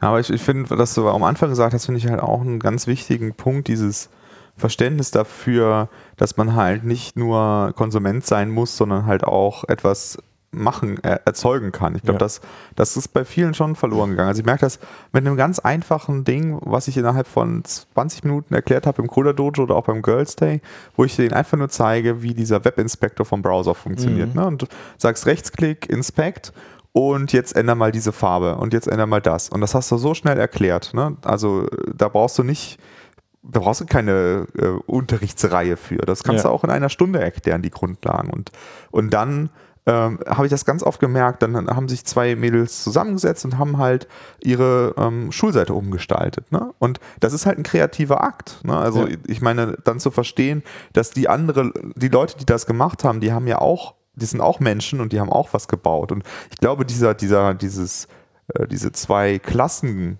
die, die es gibt, die Leute, die es bauen und die Leute, die es benutzen, ich glaube, das muss man halt schon auch aggressiver versuchen aufzulösen, weil ich merke das schon irgendwie an vielen Stellen irgendwie. Man versteht nicht, warum man für eine App Geld bezahlen muss. Das heißt, man versteht nicht, dass auf der anderen Leute, Seite jemand sitzt, der äh, Geld damit verdient und auch äh, Geld Ja, verdienen ja. muss. Ne? Da, das sind an vielen Stellen, verstehen die Leute, glaube ich, nicht diese Verbindung, dass das halt einfach Leute wie du sind, die halt einfach jetzt eine App bauen oder eine Webseite bauen oder dies bauen. Und ich glaube, das ist schon wichtig, das, das zu vermitteln. Und ich weiß nicht, ob was da der richtige Weg für ist, aber diese, also ein, einfach dieses Aha-Erlebnis, was du halt innerhalb wirklich von einem, einer Stunde vermitteln kannst. Ich glaube, das sollte schon jeder Schüler und jede Schülerin irgendwie mitbekommen. Ja. Weil ich, ich glaube, dass das fehlt einfach so oft, weil die Angst vor digitalen Geräten, die ist jetzt nicht mehr da. Ne? Also wenn du jetzt irgendwie guckst, äh, ein Zweit- oder Drittklässler bedient ein iPad ohne Probleme. Die haben auch ja, keine Angst vom Computer oder sonst irgendwas. besser Ja. als die Lehrer, die Auf halt jeden schon Fall. etwas älter, also ohne jetzt zu viele Vorteile, aber es ist einfach so, ne? wenn du Ja. damit aufgewachsen bist und das von klein auf kennst, gehst du damit Genau. anders um. Genau, aber daran trotzdem fehlt dann halt dieser, dieser Sprung, ich könnte das auch machen. Genau. Ne? Das Ja. fehlt halt. Und, und, das, und das, wenn das keiner dir sagt, Ja. dann wirst du das auch nicht verstehen. Und ich glaube, das ist halt echt ein Problem, weil dann wirklich wieder nur die Leute das machen, die sowieso aus vielleicht wohlhabenderen Familien kommen, die, wo dann jemand sagt, komm, damit kann man viel Geld verdienen und was weiß ich. Ne? Äh, und ja, ich glaube, da muss schon irgendwas passieren. Ich weiß nicht, was die, der, der, die richtige Lösung ist, aber ähm, ja, vielleicht ist das Wort Informatik halt falsch. Ne? Aber ja, das kann sein. Gibt's denn, wisst ihr von anderen Ländern, die da vielleicht schon fortschrittlicher sind? Also ich weiß mir, nicht. mir ist da Keine jetzt auch nichts im Detail bekannt, aber Nee. hm, okay. Ja, aber, äh, aber es ist, also vor allem würde es mich halt freuen, wenn es halt äh, da mal ein bisschen Bewegung gäbe. Also noch nicht mal jetzt direkt eine Lösung, sondern einfach Ja, ein bisschen einfach Bewegung. Bewegung, ne? und, ja. und du hast halt irgendwie das Gefühl, dass das ver verhungert, das Thema. Ne? Irgendwie reden wir da halt irgendwie auf dem Kongress drüber oder Ja, ja. Äh, Ja, in unserer Bubble, Bubble. halt, genau. aber, aber so in der Politik, da denkst du, ja, irgendwie, ihr wollt jetzt irgendwie in 30 Jahren wollt ihr irgendwie WLAN in allen Bussen haben. Kein Mensch weiß, was es da für eine Technologie geben wird, aber wir bauen da WLAN ein, ne? So, Ja, genau. was? Na, und- Ja, aber es ist der Horizont, den sie sich vorstellen Ja, können, genau. weil sie halt auch so weit davon weg sind, äh, von, von dem, was so passiert. Ja. Ähm, die, die, man hat das Gefühl, sie, die haben verstanden, irgendwas muss getan werden. Aber man weiß nicht was. Genau, aber irgendwas müssen wir jetzt mal machen. Ja. Ne? Mhm. Ihr habt ja Geld. Genau, also ähm, genau, mir ist gerade eingefallen, die äh, Linda Lukas, also die die Wellscores gegründet hat, die ist ja auch Kinderbuchautorin und die schreibt ja diese Hello Ruby Bücher, ähm, wo sie, also es sind halt Bilderbücher, wo halt äh, Programmiergrundlagen oder also nicht Programmiergrundlagen, Informatikgrundlagen halt erklärt werden. Und äh, die tourt auch durch die Welt und ähm, bringt halt Lehrern dieses Konzept bei. Also die hat halt auch so ein, so ein quasi so einen Lehrplan entwickelt, wo dann halt sehr kleine Kinder spielerisch halt an diese Themen herangeführt werden. Ähm, und die ist halt sehr stark ähm, in äh, hier asiatischen Ländern unterwegs, also Japan, China und so und halt auch Amerika und, und skandinavischen Ländern und so, aber in Deutschland halt eher nicht so. Ähm, und ich glaube, der Ansatz ist halt schon tatsächlich ganz cool, ne? weil die halt tatsächlich auch mit ganz, ganz kleinen Kindern irgendwie anfängt, denen halt zu erklären, äh, die machen dann irgendwelche Tänze, um zu erklären, wie eine Schleife funktioniert und so und hopsen dann und so. Sowas verstehen halt Kinder. Ne? Mhm. Und ähm, also den Ansatz finde ich halt auf jeden Fall auch ganz gut, das halt auch schon früh anzufangen, dass, dass man halt so diese Grundlagen vielleicht sogar schon, bevor man in die Schule kommt, halt so ein bisschen kennt und dann halt auch so diese Mhm. Angst vielleicht verliert. Genau, und was ich, äh, was mir zu deinem Punkt noch eingefallen ist, also ich meine, dass äh, sehr viele Leute im Elfenbeinturm sitzen, sieht man ja auch an Artikel 13, ne, mit dem Upload-Filter wo der Herr äh, Voss gesagt hat, ja, ja, da kommt dann und äh, der, der macht das dann alles. Ne? Aber ich meine, irgendjemand muss da halt auch Hirnschmalz dann rein investieren, um so einen Algorithmus äh, zu entwickeln, der das halt irgendwie alles kann. Ne? Sich hinzustellen, ja, ja, da gibt es halt so einen Algorithmus und der macht das dann. Mhm. Der, der fällt halt nicht vom Baum. Den können wir halt auch nicht irgendwie in einem Buch nachlesen. Das sind halt Dinge, die man halt entwickeln muss. Und Ja, aber das ist eine typische Ja. Aussage von einem Anwender, der eine Funktion nur nutzt und Ja. nicht hinterfragt, wie sie Genau. funktioniert oder wie sie zustande gekommen ist oder welche Komponenten im Backend dafür zusammenspielen. Ja. Ja. Das wird schon gehen irgendwie. Ne? Ja, tut die- halt. Genau, Ich werfe das da was gegen und das tut Dinge. Ja. Ja, aber das ist ja auch wieder dieses Grundverständnis davon, was ein Algorithmus tut. Ne? Dass, dass man halt einfach sagt, äh, schreib ein Programm und das kann Sachen machen, die wir als Menschen nicht können. Na, das ist ja die Grundannahme, ne? zu sagen, so, äh, wenn ich jetzt die Essie da hinsetzen würde und die könnte in Lichtgeschwindigkeit arbeiten, äh, dann könnte sie ja auch trotzdem nicht für jedes abgeloadete Bild entscheiden, ist es jetzt irgendwie eine, eine rechte Verletzung oder nicht. Wäre auch kein Job, den ich Wenn du in Lichtgeschwindigkeit arbeiten könntest, hättest du wahrscheinlich Dann, Besseres wenn, zu wenn tun. ich das dann ganz schnell auch wieder vergesse, was ich da alles sehe, ist das gar kein Problem. Das stimmt.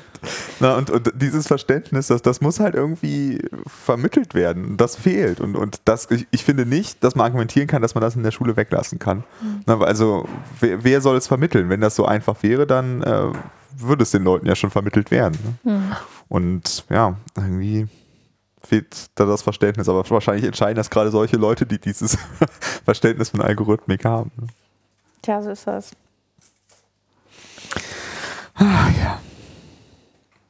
Gut, hast du jetzt nochmal einen eleganten Über Übergang oder wie sieht's aus? Naja, ja, vielleicht. Mal gucken. Also wenn man ähm, dann anfängt in der Schule, angenommen, es wäre ein Pflichtfach, man fängt dann an, das zu lernen und steigt dann irgendwann in den Beruf ein und dann startet man ja klassischerweise in so einer Junior-Position, ne? Mhm.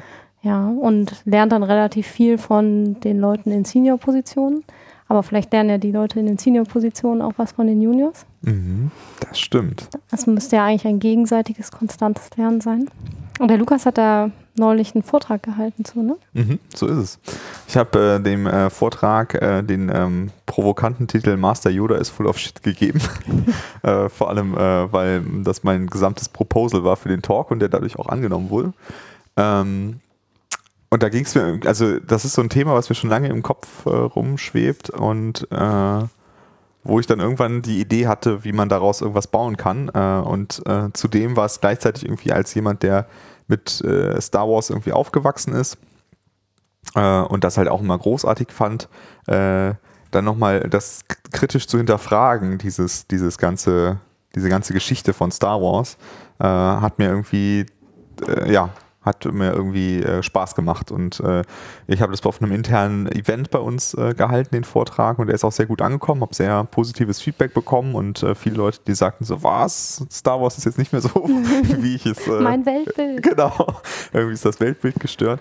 Genau, und mein, mein Vortrag hatte halt quasi, äh, ja, quasi drei Teile. Also der erste Teil war ähm, darüber, was, also Yoda hat so einen ganz be bekannten Spruch, do or do not, there is no try.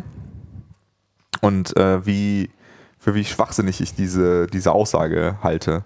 Äh, weil, also die Situation im Film ist halt so, Luke äh, hat halt gerade gelernt, irgendwie mit der Macht so fünf Steine hochzuheben. Und dann kommt der Yoda und sagt so, ja, jetzt hebt mal das Schiff da hinten hoch. Äh, dann sagt der Luke so, äh, das weiß ich nicht, ob ich das schaffe, aber ich kann es gerne mal versuchen. Äh, und dann sagt Yoda halt, do or do not, there is no try.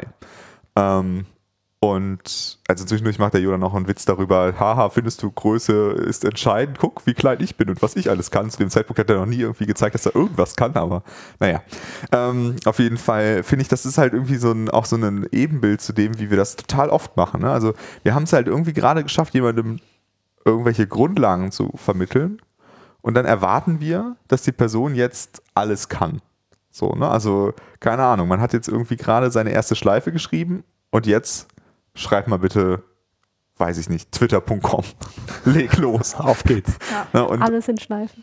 äh, genau, alles, es ist ja alles nur if und Schleife, jetzt kannst du ja alles. Und hier so noch Variablen, komm, jetzt, jetzt geht's los. Ne? Und, und irgendwie, äh, weiß ich nicht, ist, ist das auch, das ist auch so ein Spruch, den man immer wieder trifft, auch in, Konf- äh, in Vor- Vorträgen kommt der mal vor oder äh, auf, auf so Motivationspostern und ich finde den halt total demotivierend eigentlich.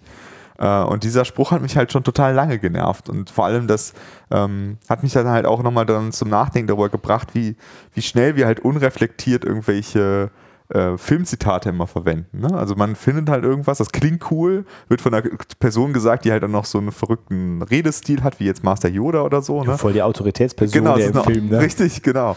Und, und irgendwie übernehmen wir das dann und äh, hinterfragen es gar nicht. Ne? Und natürlich hat, kann man das auch irgendwie anders auffassen, dass man das irgendwie sagt, so, eigentlich ist damit gemeint, mach es richtig oder lass es halt. Ne? Also ne, versuchen klingt halt so, hm, so, ich versuch's mal, aber man Naja, nimmt wenn, nicht wenn ernst. ich scheitere, ist auch nicht so schlimm. Ne? Genau, aber, aber ich finde es halt, aber ich finde halt, dass es, also für mich kommt das halt nicht an in diesem Spruch, weil, weil für mich klingt das halt eher so, ähm, das, äh, mach es halt richtig, äh, ausprobieren reicht halt nicht. Und wir müssen halt alles ausprobieren. Ne? Wir müssen ausprobieren, das erste Mal zu laufen. Das ist auch ein sehr mh, armseliger Versuch eines Laufens. Ne? Wenn man jetzt das bewerten würde, sagen würde, komm, das wird nie was mit dem Laufen. Ne? Sorry. Ja. Also wenn das dein Laufen ist, Dann Nee, lass es da einfach wieder, ich schwarz einfach wieder. Ne, und wir, wir demotivieren damit Leute so schnell und, und, und schließen sie halt einfach aus, ne, dass wir dann halt den Leuten quasi vermitteln, wenn du das, du hast das Naturtalent nicht, um das zu tun. Ne? Ja, ja, dieses mit diesem Talent. Ne? Genau. Das ist eh so ein. Und, und das machen wir halt auch viel in der Informatik. Ne? Das ist auch so, das hört man auch super oft unreflektiert von Leuten, dass sie dann halt sagen so, ja, die Person, die hat einfach nicht dieses Ding, ne, für was man braucht, um Informatiker zu werden. Das, fehlt da einfach, ne? Und, äh, und das Was ist, halt das für einfach, ein Ding? Genau, das ist halt einfach Bullshit. Ne? Und, und mich ärgert das, dass man das halt immer wieder, immer wieder sagt. Und, und, und Yoda sagt eigentlich in dem ganzen Film eigentlich nicht viel schlaue Sachen, ne? Und ähm, und Unsere Subscriber werden so dermaßen abstürzen. Aber ich stimme dir zu, ja. Es ist, Ja. äh, ja, ich meine, er ist halt süß mit seinem Laserschwert, hüpft da hin und her in den äh, neuen alten Filmen. in die man ja ne? nicht gucken darf. Also in den alten Filmen diese alberne Puppe mit. Genau, die konnte ja nicht hüpfen. Ich fand die süß, die alte Puppe. Ja, die ist, also ich meine, die ist auch süß. Ne? Und ich finde auch den Charakter, der ist auch süß gestaltet mit seinem Gesicht und, und Ja. alles. Das ist schon süß gemacht, aber ähm, es macht ihn halt nicht zu einer weisen Person. Ähm, genau, und äh, das hat mich dann halt auch so ein bisschen zum Nachdenken gebracht, wie ich halt, also auch dieses, dieses Bild von diesem Meister, der einem was beibringt. Ne? Und du bist Schüler oder Schülerin von diesem Meister und zu dem guckst du auf und der bringt dir alles bei. Und das ist halt auch eigentlich totaler Mist. Ne? Weil äh, ich hatte es noch fast, äh, wirklich noch nie, dass ich irgendjemand was beigebracht habe und dabei nichts gelernt habe. Ne? Und, und das finde ich ist halt total häufig so, dass wenn man jemand was beibringt, dass man dabei total viel lernt. Und ich finde es ist eigentlich viel sinnvoller irgendwie, wenn man sich das mehr so als ein Team-Effort sieht. Ne? Also dass man zusammen versucht, was zu lernen. Ne? Und natürlich, keine Ahnung, die eine Person ist jetzt halt der super Java-Crack und die andere Person kann kein Java. Natürlich wird dann mehr Wissen in die eine Richtung fließen, zumindest über Java, aber vielleicht über andere Sachen nicht. Ne? Zum Beispiel über die Fachlichkeit, die wir eigentlich umsetzen, die meistens ja viel wichtiger ist als der Code, den wir dafür schreiben oder so. Ne? Das, da ist halt ein, ein Wissenstransfer in die andere Richtung notwendig. Und wenn wir halt immer alles nur als ich bin der Meister und du bist der Schüler. Ja, sehen, aber ne? selbst wenn man es also rein technisch, ne? Wenn, Mhm. äh, wenn jemand so richtig gut in Technologie X ist, ne? Und das dann aber jemand mal klären muss, also wenn, wenn derjenige das richtig angeht und da offen für ist, dann wird er das ganz neu erfahren nochmal. Weil jemandem das zu erklären, gerade jemandem, der der es eben nicht weiß, äh, finde ich, ist so eine Herausforderung. Ja. Äh, man muss es halt selber nochmal ganz an, ne? oft wenn man äh, er- erfahren, was ist, das ist ja mehr so ein, so ein Bauchgefühl, ne? Irgendwie liegt man auch meist richtig damit, aber wenn einen jetzt einer fragt, so, warum ist denn das genau so, dann kann man das in der Regel nicht so aus dem Stegreif erklären direkt. Und diese Fähigkeit, äh, das dann ordentlich zu erklären und sich auf, auch auf den anderen einzulassen, ne? wie, wie muss ich denn das überhaupt erklären, der Person? Ne? Was, äh, was, was hilft ihm, was hilft ihm nicht, auf die Nachfragen und dann auch vielleicht den, den Ansatz äh, nochmal zu ändern zwischendrin, einfach damit der andere da möglichst viel auch von, von erfährt. Ne? Das ist ja, da, woran man, also noch gar nicht mal die Fachlichkeit d- äh, auch, aber äh, wenn man das selbst weglässt, äh, wächst man eigentlich als, als Lehrender äh, so viel an der Sache. Mhm. Ähm, Ja, und Ja. ich finde find, vor allem ist es halt auch wie so eine Sache, dass man halt ähm, äh, quasi ein Meister oder eine Meisterin sein muss, um überhaupt etwas beibringen zu können. Und das ist ja eigentlich auch schon total der grundlegende Fehler. Weil der beste Zeitpunkt, irgendjemandem etwas beizubringen, ist, wenn ich es gerade selber verstanden habe. Weil dann habe ich nämlich noch den Weg im Kopf, was ich tun musste, um das zu tun.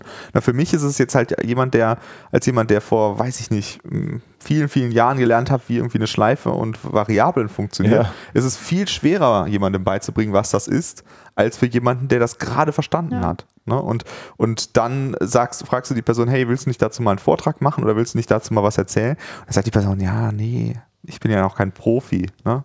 Ja. Und aber das ist ja genau der Fehler. Ne? Und ich glaube, das ist halt genau diese Denkweise, die dieses, dieses Padawan-Ding von, von Star Wars, glaube ich, genau und zeigt. Ne? Man, man hat halt Padawans und man hat Meister.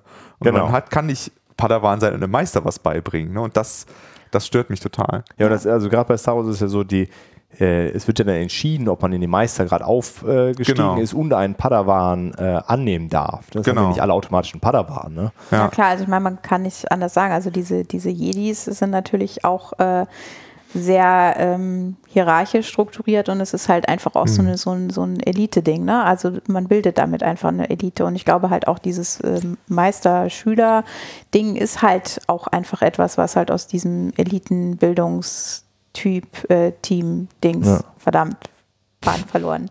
Also, ne, also das ist halt etwas, was man halt klassisch macht, ne? Also man hat das ja auch irgendwie, weiß ich nicht, wenn ich jetzt zum Beispiel an, an so, so äh, Geheimgesellschaften oder Logen denke oder so, sowas wie die Freimaurer oder so, da ist es ja genauso, ne? Also du musst dann halt auch dich durch die Kreise hocharbeiten und äh, musst dann, da wird, da entscheiden dann halt auch andere Leute, ob du würdig bist oder nicht. Ne? Also das ist halt einfach, Du musst ja gar nicht mal in die Freimaurer gehen, das ist ja schon im Job so.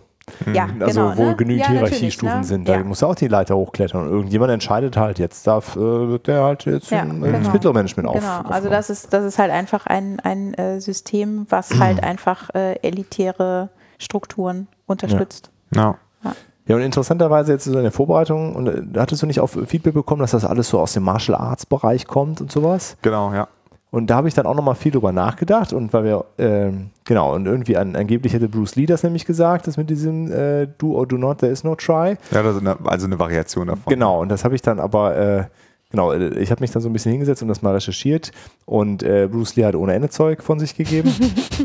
äh, nichts davon klang, also zumindest das, was man so allgemein gefunden hat, äh, ging in diese Richtung, sondern eigentlich mehr so in diese, diese, also zumindest aus diesen Kampfkünsten, der, die konstante Weiterentwicklung. Du kannst halt nicht, äh, nicht still bleiben, ne? Dieses, äh, das hat man bestimmt schon mal gehört, ne? Das ist wie, äh, wie Wasser, was du nicht erhitzt, ne? Das wird dann halt kalt. Und du musst halt immer in Bewegung bleiben. Und du kannst das nie aufhören zu machen. Du musst halt immer dich weiterentwickeln. Und gerade, ähm, äh, da hatten wir doch irgendwann vor Jahren hatten wir schon mal eine Diskussion, glaube ich, über, über das Thema, ähm, ob es nicht äh, mit Martial Arts zu tun hat. Und also meine, äh, meine beiden Kinder machen beide ähm, Karate. Der, der Große jetzt äh, seit viereinhalb Jahren im Dojo. Und gerade diese Dojo-Idee ist ja, dass sehr früh die Leute anfangen, auch zu trainieren oder das Training zu leiten, wo sie noch lange nicht den Meistergrad Ja, das äh, ist ja bei, haben. beim Koda Dojo auch der Ansatz, ne? Ja. dass die ähm, Coaches sich selbst eigentlich abschaffen und die Kinder Genau. selbst zu den Coaches Deswegen machen, ist ja, d- d- der Name ist da schon ganz, ganz Mhm. recht gewählt. Ne? Und da wird es ja genauso gelebt, dass du einfach die ganze Zeit das machst. Ne? Und beim Karate gibt es die, äh, die Dojo-Kunst, die ähm, so, so Sprüche, von denen sich jeder einen aussuchen muss dann und als, als Leitmotiv sozusagen. Und das ist halt auch, ne? du musst es halt die ganze Zeit immer machen. Ne? Und es äh, wird dich auch ein Leben lang begleiten. Ne? Du bist halt nie fertig. Und eine ganz interessante Sache war, also der, der Meister, der hat halt dann ähm, einen Monat war er mal in Japan und hat da trainiert. In dem größten Dojo in Japan, so das, das Karate-Dojo in Tokio.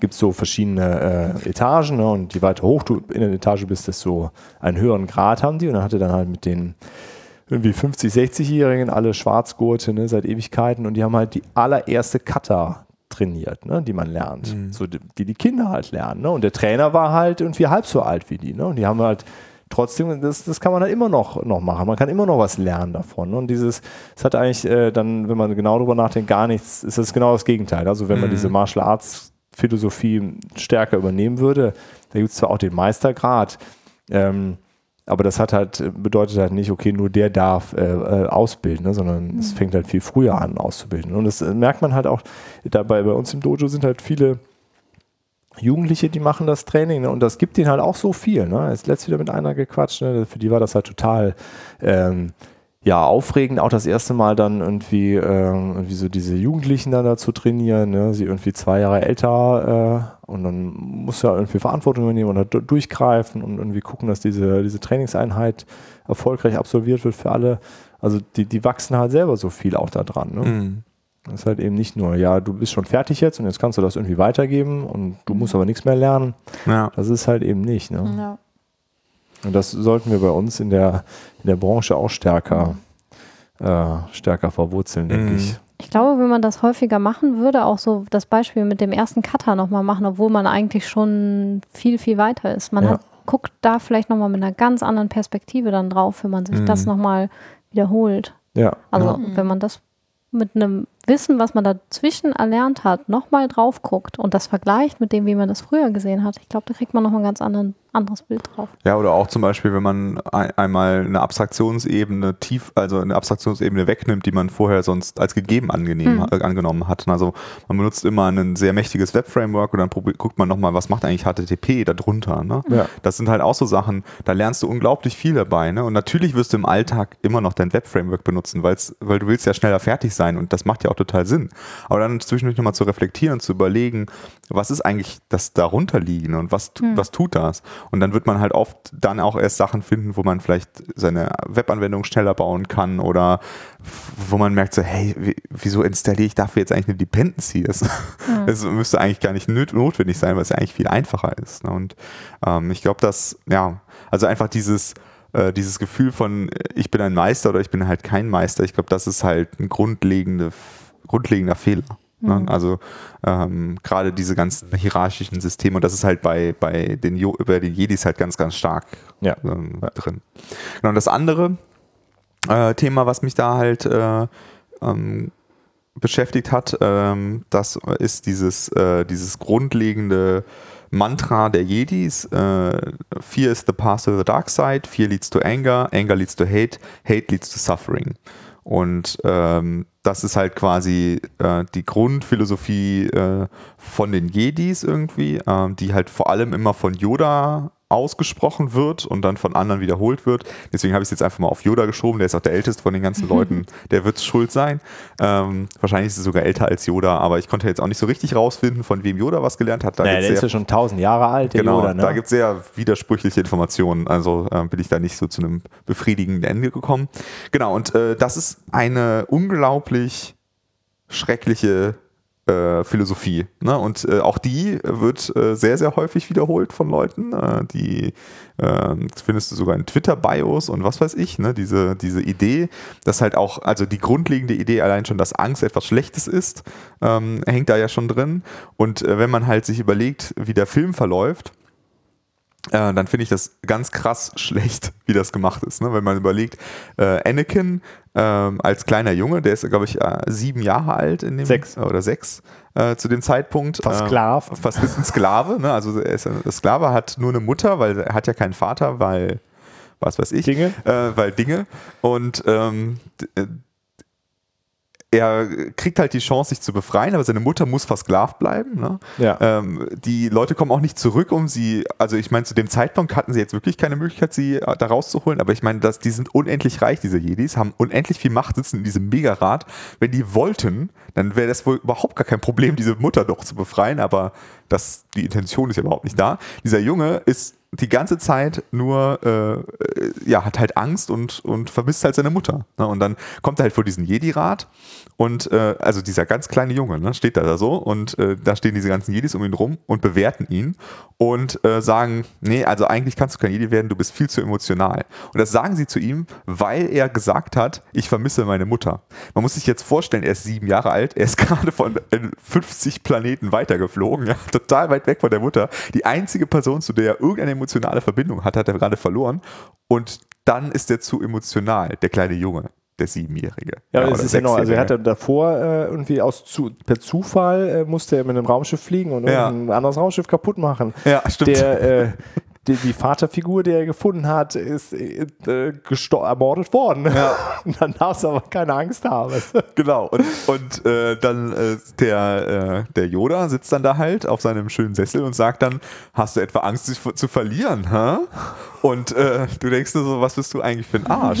Also kann man doch nicht anders sagen. Also wie kann man denn so mit einem Kind reden? Also ich meine, zu einem Erwachsenen, das wäre schon asozial, aber zu so einem kleinen Kind redet er so. Und das ist ja eine Figur, die uns da eigentlich als Held verkauft wird. Ne? Also eigentlich von, von allem, wie der Film gebaut ist, wird, ist das ja ein Held und ein Meister und zudem ein weiser Mensch und was weiß ich. Ja. Ne? So vom, vom Setting her hinterfragt man ihn auch irgendwie gar nicht. Und dann wird er halt, dieser äh, Junge wird dann halt emotional so verkrüppelt, dass er halt äh, die ganze Zeit überhaupt nicht schlafen kann, nachts aufwacht. Dadurch, dass er ja äh, durch dieses Mantra, was ich eben erwähnt habe, soll er sich ja an keinen Menschen binden, darf er nicht zugeben, dass er sich in eine Frau verliebt hat, mit der er dann auch noch, äh, die dann auch noch schwanger wird. Ähm, und äh, er hat halt die ganze Zeit nur noch Angst, kann überhaupt nicht mehr schlafen ähm, und äh, dem geht's richtig schlecht. Und ähm, geht dann halt zu Master Yoda und fragt ihn noch nach einem Tipp und sagt zu Master Yoda, ich brauche deinen Rat. Kann ihn natürlich nicht sagen, was genau ihn so beschäftigt, weil das darf man ja nicht sagen in diesem total emotional verkrüppelten Verein von den Jedis. äh, und äh, dann gibt der Yoda ihm einen Tipp, äh, der so scheiße ist, dass man überhaupt nicht, das nicht vorstellen kann. Aber er sagt es halt auf diese Yoda-Sprechweise, sodass die Leute dann sagen so, ja, guter Mann.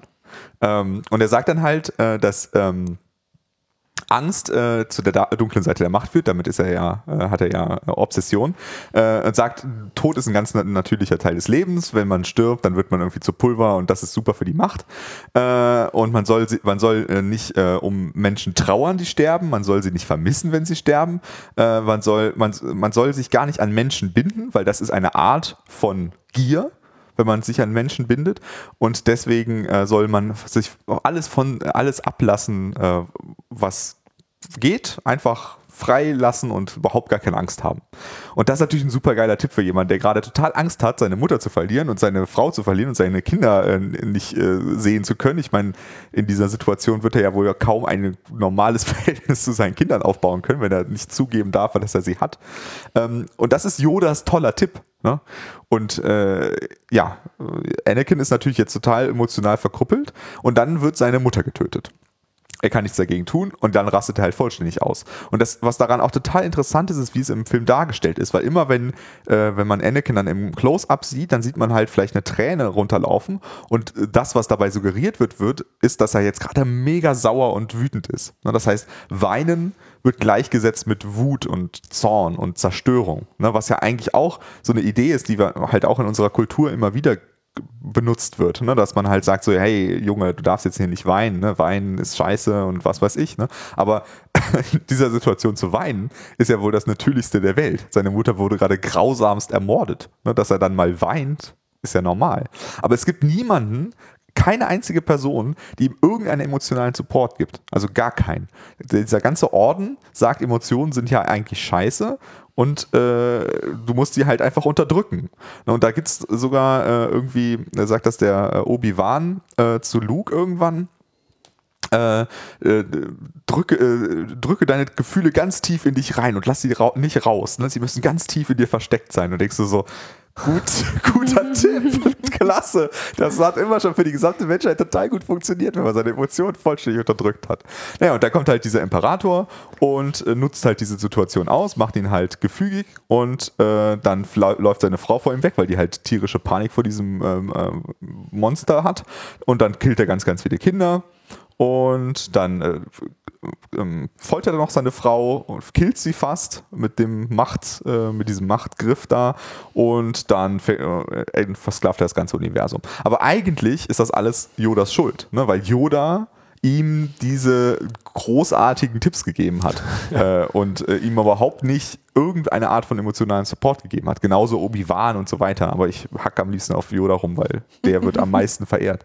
Und ähm, und Obi-Wan ist auch nur ein Opfer von Yoda. Genau. Am Ende ja schon. Also Yoda war auch sein Meister. Dass, dass der halt dieselben Probleme hat, ist irgendwie logisch. Ne? Und ähm, die, diese, diese Art von Struktur ist halt äh, richtig äh, schrecklich. Ne? Und, und ähm, wir, wir haben das halt in unserer Kultur auch, dass wir Gefühle als eher, also man, man muss immer halt irgendwie rational sein und nicht gefühlsgesteuert und was weiß ich. Ne? Und diese Art von Denkweise, und ich glaube, da werden Männer halt noch stärker mit äh, belastet als Frauen, ne? weil Frauen haben halt vielleicht noch eher das Recht, Emotionen zu haben als, als Männer, so in unserer Kultur. Ja, auf jeden Fall. Du hörst ja auch bei den Kindern, ne, ja, du heulst ja wie ein Mädchen. Ne? Genau, genau. Das ist halt in Ordnung, ne, zu sagen. Genau, So, und Mädchen als dürfen Mädchen- heulen, ne, das ist äh, kein Problem, aber es ist gleichzeitig natürlich totales Schwächezeichen für, äh, Genau. für Jungs. Ne? Ja, andererseits gibt es dann später so Argumente wie Frauen sind zu emotional für bestimmte Genau. Führungspositionen. Genau, ne? das, äh, ja, alles. Äh, Genau, natürlich. Also zurück. äh, es ist halt quasi, es wird halt quasi beidseitig äh, toxisch. Ne? Mhm. Also es ist für die Männer toxisch, weil sie halt nicht lernen, Emotionen zu äußern. Ja. Und es ist halt für die Frauen toxisch, weil sie gesagt bekommen, du bist nicht professionell, weil du Emotionen hast. Ne? So und werden dann vielleicht nicht nur aus Führungspositionen, sondern vielleicht sogar aus überhaupt Positionen ausgeschlossen, aus dem Berufsalltag ausgeschlossen, weil sie zu emotional sind. Und, und ich finde, dass das in, in Star Wars ist das so, wird das so unreflektiert irgendwie gezeigt, dass dass das so gut auch unsere, unser Umgang, unseren Umgang mit Emotionen zeigt, ähm, dass ich das eigentlich ein großartiges Beispiel finde, wie man es genau falsch macht. Und der gesamte Jedi-Kult baut, baut auf dieser Idee auf und ähm, versucht halt, die Leute dazu zu bringen, keine Emotionen zu haben, sich an niemanden zu binden und was weiß ich.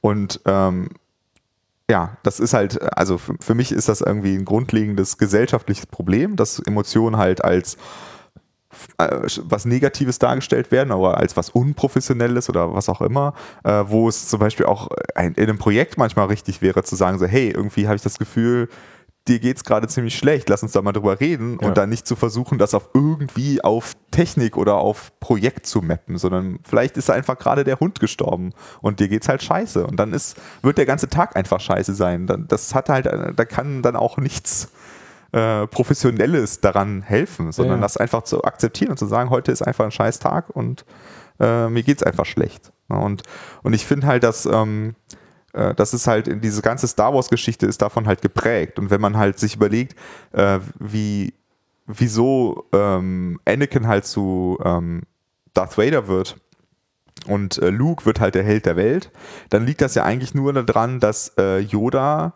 dass Luke nie auf Yoda hört. Ne? Also äh, Beispielsweise sagt ihm halt, äh, sagt Obi-Wan sagt äh, zu ihm, dass er halt seinen Vater töten muss. Also das ist der einzige Weg. Und wenn du das nicht tust, ist das Universum am Ende.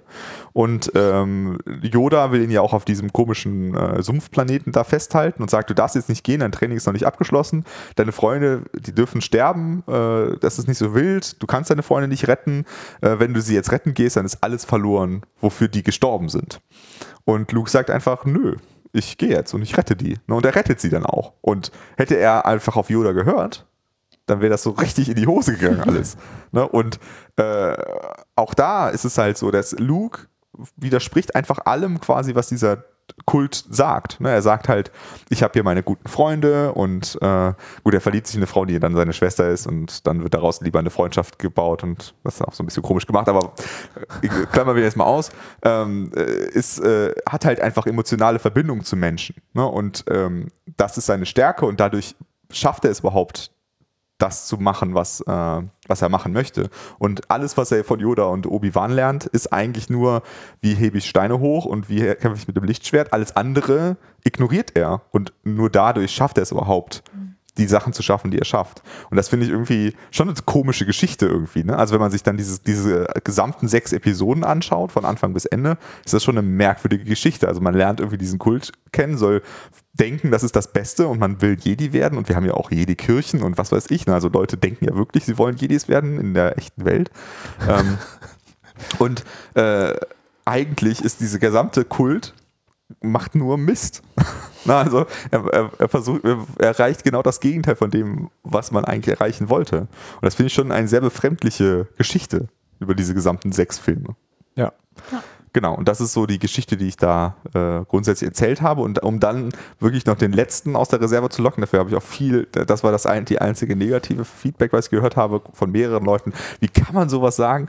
Äh, habe ich halt auch gesagt, dass ich die neuen Filme eigentlich besser finde als die alten. Ne, dass, dass, äh, dass die halt eine schönere Geschichte äh, ergeben. Und äh, das äh, konnten, da, da, konnten, da ist keiner Ja, mitgegangen. das, das, das kannst du nicht verlangen von den Leuten. Das ist, äh, das ist dann zu viel. Nachdem also du gesagt hast, Meister Yoda ist ein Arsch, der ganze Jedi-Kult ist für die Tonne. Und dann sagst du auch noch äh, sowas. ja, Das geht nicht. Und, aber recht hast du natürlich. Ja. Also gerade die, also die erste Trilogie, ich habe die letzte, aber das ist äh, Episode 4 ist so katastrophal. Das kannst du überhaupt nicht gucken. Mhm. Ernsthaft. Und auch, also das ist ja aus, aus vielen Gründen sind ja, also auch wie Han Solo sich verhält. Ne? Mhm. auch voll das Arschloch eigentlich. ja, ja. Naja. Aber gab es da Diskussionen danach noch? Ja. Also gab es Feedback, was eher dir nicht zugestimmt hat, jetzt abgesehen von dem letzten Punkt? Äh, also das äh, war, also ich habe sehr viel sehr positives Feedback bekommen und auch, äh, also äh, ich meine grundsätzlich ähm, ging es mir natürlich, äh, war es natürlich so ein bisschen Rant über Star Wars, ähm, aber äh, es ging mir natürlich auch ein bisschen um dieses Beta-Thema, ne? dass es halt, dass die- dieses negative Wahrnehmen von Emotionen ein Problem ist. Ähm, und das haben auch einige Leute mich drauf angesprochen. Das fand ich auch wirklich gut. Also ich hatte danach wirklich gute Gespräche auch, äh, wo dann auch Leute dann halt auch so ein bisschen offener auch waren. Ne? Das, das fand ich echt gut. Ähm, es gab halt äh, einen, der halt diese Kritik mit dem ähm, Ma- Martial Arts, äh, was der Dirk eben schon ansprach, äh, gebracht hat. Und das andere war halt, dass diese, dieses Emotional Detachment, was halt die Grundlage von diesem Yoda-Philosophie ist, ist eigentlich irgendwie das, was die Samurai ähm, gemacht haben, damit die Samurai nicht erpressbar sind. Damit, also wenn, wenn ein Samurai quasi keine Frau und keine Kinder hat, dann kann keiner sagen, ich bringe deine Frau um, wenn du nicht Folgendes tust und dadurch sind sie nicht erpressbar. Und äh, ein Argument war dann halt, dass ähm, die Jedi sind ja extrem mächtig, äh, wenn man es jetzt vergleicht mit allen anderen Leuten, äh, die können ja beliebige Dinge tun, die können irgendwie Sachen hochheben und was weiß ich und dann ganze Armeen auslöschen. Und deswegen ist es bei denen halt ganz wichtig, dass sie emotional nicht erpressbar sind. Ähm, und ähm, deswegen muss man dafür sorgen, dass sie halt keine emotionalen Verbindungen haben, damit man sie nicht erpressen kann. Aber das finde ich halt eine sehr schwache Argumentation, weil man ja ganz gut merkt, dass dieses extreme Unterdrücken von jeder Art von Emotionen dich quasi noch viel verletzlicher macht. Ne? Also Anakin wird ja gerade erst dadurch zu diesem Menschen, Ja, der genau. äh, alle Leute erpresst, wenn er das die Erlaubnis gehabt hätte, einfach äh, seine Frau zu lieben und seine Mutter vielleicht aus der Sklaverei zu holen, dann äh, wäre er wahrscheinlich nicht so wahrscheinlich hätte der. Jedi-Orden dann nicht verraten. Genau, genau. Und äh, deswegen finde ich die Argumentation halt mittelgut, ne, weil eigentlich der, der Film genau das demonstriert, dass das nicht funktioniert. Ja. Ja, und äh, also das habe ich mit den Samurai nämlich dann auch nochmal nachrecherchiert. Ich bin mir nicht ganz sicher, ob die Samurai nicht die Erlaubnis hatten, Familie zu haben. Und also man muss es, also die, die, die Jedi werden ja äh, die, nicht so richtig als Krieger dargestellt und die Samurai waren einfach die Elitekämpfer der, der Fürsten, ne? Und äh, da ging es ja auch, also die, die haben ja sowieso nicht einfach irgendwen verraten, weil da musste sie sich ja umbringen. Also es war ja, es ist, glaube ich, ähm, schwierig, das zu vergleichen. Es ist bestimmt von George Lucas wie so viele Sachen irgendwo hergepickt. Aber das äh, ist, glaube ich, nochmal ein ganz anderer, verquerer äh, Modus da gewesen, den Japan, glaube ich, bis heute äh, quält. Also gesellschaftlich, äh, wa- was, äh, was die Samurai an, angeht. Ja, Oder das auch wenn stimmt. die ihren äh, Fürsten ja verloren haben, dann wurden die ja Ronin und hatten keinen, äh, waren keinen mehr ergeben und das war ein Riesenproblem und äh, also das ist, glaube ich, schwierig zu, zu vergleichen. Ja.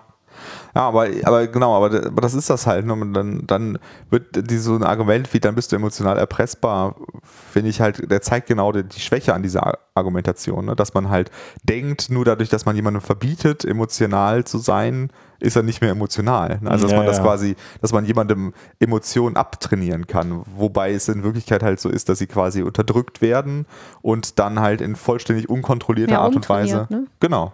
Ja, einfach umtrainiert werden. Genau, und dann, das, das ist so, keine Ahnung, das merkt man ja schon auch bei vielen Männern, dass wenn sie dann halt eine traurige Situation haben, dass sie überhaupt gar keine Mög w- wissen, wie man damit umgehen kann, ne? weil, weil sie halt vollständig davon nicht, dazu nicht äh, vorbereitet wurden. Ne? Und äh, das dann halt auch, auch wieder was, was für die Frauen dann halt ganz schlimm ist, dass sie dann halt den Männern helfen müssen, ihre emotionalen Probleme zu lösen, ne? weil sie halt quasi Gurus in Emotionen sind und dann äh, dürfen sie halt irgendwie versuchen, äh, sie jemandem, der keinerlei Möglichkeit hat, Emotionen auszudrücken, zu helfen, Emotionen auszudrücken. Ne? Und das ist dann quasi ihre Aufgabe. Und das ist halt traurig einfach. Ne? Und, und ich finde das halt so übel, wenn man, wenn das selbst bei Achtjährigen schon ein Thema ist oder bei, bei mhm. teilweise jünger, ne? dass, dass halt Jungs äh, nicht weinen dürfen und nicht dies und nicht das und was weiß ich. Ne? Und das, das prägt halt vor diesen Pfad, der halt einfach nur zu schlimmen Dingen führt. Ne? Und zur dunklen Seite. Zur dunklen Seite der ja. Macht, genau. Es ist eigentlich genau andersrum. Äh, und äh, ist jetzt zum Beispiel auch so, dass ähm, die Selbstmordrate bei Männern viel höher ist als bei Frauen. Ähm, und das wird von vielen darauf zurückgeführt, dass halt dieser, ne, dass du halt dann auf die in dieser Situation bist, dass du halt ähm, keine Schwäche zeigen darfst und dann ist es halt besser, dich umzubringen und äh, nicht zuzugeben, dass du halt ein Problem hast äh, und mhm. viele damit verwandte Sachen. Und ja, keine Ahnung, mich beschäftigt das schon irgendwie und gerade auch dieses, dieses allgemeine Ding, dass wir halt Filme sehen und daraus so Sachen rauspicken, äh, die dann zu unserer Popkultur werden und darüber aber gar nicht so richtig nachdenken ne? und das dann halt einfach annehmen und dann sagen so, hey, cool, ähm, ich bin ein Jedi oder nimmt Jedi als äh, Jobtitel oder was auch immer. Ne? Oder Samurai. Ne? Ich meine, äh, hat der Dirk ja auch gerade gut erklärt, warum Samurai vielleicht auch nicht so ein geiler Lebensweg ist. Na, und keine Ahnung, ich will das schon. Ja, jetzt habe ich euch platt geredet. Du hast auf jeden Fall Denkanstöße gegeben. Das ist ich, äh, auf jeden Fall eine krasse Folge. Äh, ja. Müssen wir jetzt noch ein Jahr sacken lassen erst Ja, tatsächlich ist das ein Problem, was man nicht so mit dem Fingerschnips lösen könnte. Also ich wüsste auch nicht, wo genau man ansetzt dafür. Ja.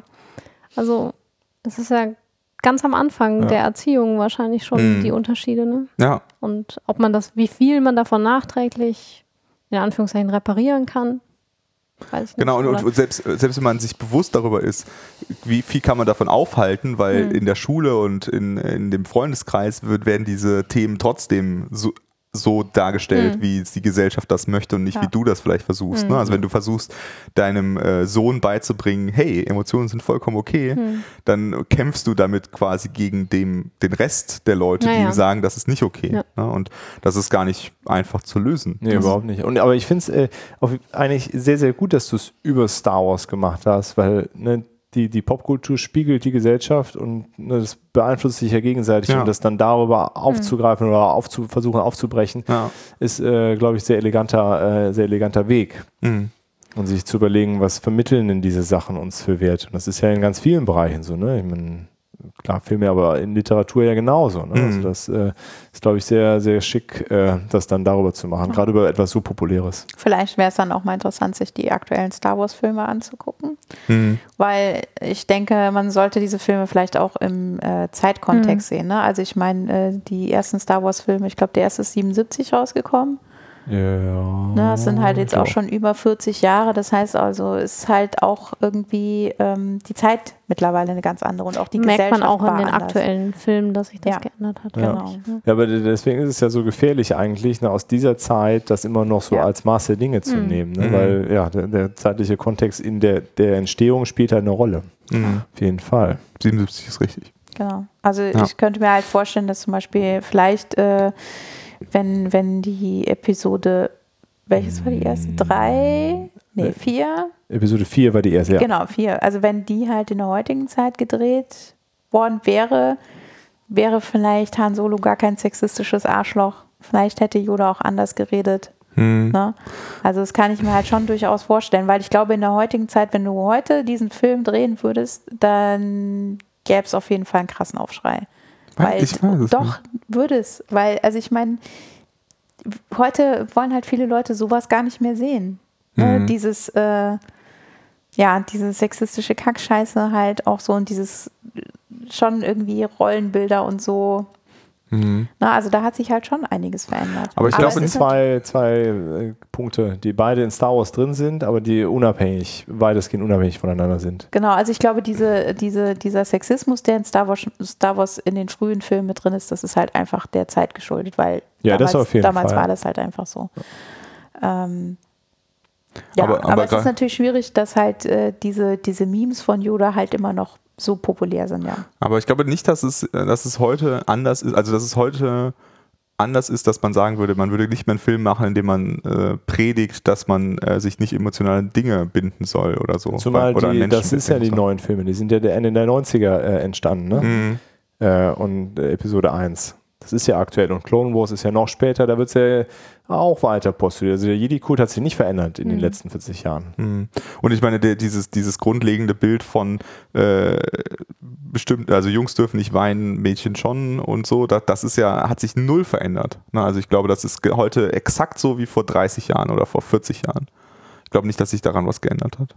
Ja, aber die neuen Filme, die haben ja schon andere Ja, das so, stimmt, ne? das stimmt. Aber ich meine, das Ding ist halt, äh, ich glaube, diese, diese Zwischenfilme, die in den 90ern gekommen sind, da war es ja auch so, also die, die Romane, die sind ja schon fertig geschrieben gewesen. Ne? Und dann mussten die sich auch quasi irgendwie so ans Drehbuch halten, damit sie halt die Vorgeschichte zu den Mhm. Episoden 4, 5, 6 erzählen Ah, können. Ne?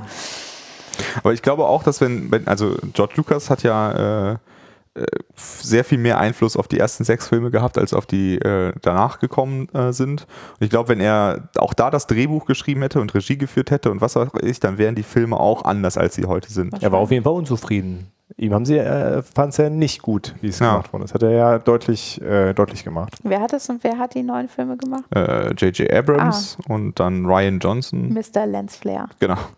Aber ich weiß noch nicht, wer das Drehbuch geschrieben hat, das weiß ich nicht. Aber äh, ich, also der, auch der Einfluss von ihm ist halt geringer. Ne? Also die ersten sechs sind halt wirklich seine Filme, ne? in vielerlei Hinsicht. Und äh, das sind die, Sein Einfluss ist, äh, also er hatte keinen direkten Einfluss mehr. ja, also ich glaube nicht, dass das stimmt, also dass das offiziell so ist, glaube ich, aber dass das äh, ganz stimmt, weiß ich nicht.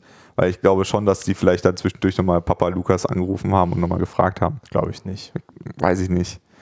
Ah, Würde ich, würde ich vermuten, dass Disney sagt, wir haben das jetzt gekauft, das wird jetzt so gemacht, wie wir sagen. hm. Ja gut, die müssen ja auch eine Strategie entwickeln. Die müssen sich auch fragen, wir dürfen halt nicht die Zuschauer verlieren. Das heißt, vielleicht, ich könnte mir schon vorstellen, dass sie es noch mit ihm zumindest diskutiert haben.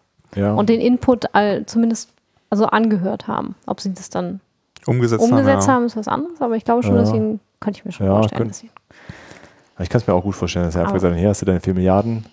ja. Und dann machen wir was eigenes, ja. Also dafür sind die, ne, also das ist Weißt halt du? kein, äh, kein Wald- und Wiesenverein. Ne? Also Mhm. Disney ist halt auch Profi im sowas Mhm. machen. Das stimmt. Und die, die haben ja, die, die haben das nicht gekauft, um, also ist ja alles Spekulation wahrscheinlich, ne? aber äh, ich glaube, die, die, die müssen das ja irgendwie in ihr Franchise, das muss auch so irgendwie Disney-konform sein, das muss in die Theme Parks passen, die Storyline, die haben ja alles irgendwie auch die ganzen, ganz viele Comicbücher und andere Bücher alle gestrichen, dass es nicht mehr Teil des Kanons ist, alles neu aufgelegt, um da so ihren Stil, glaube ich, reinzubringen. Also ich könnte mir gut vorstellen, dass er sehr, sehr wenig Einfluss noch Okay. hatte, wenn überhaupt. Mhm.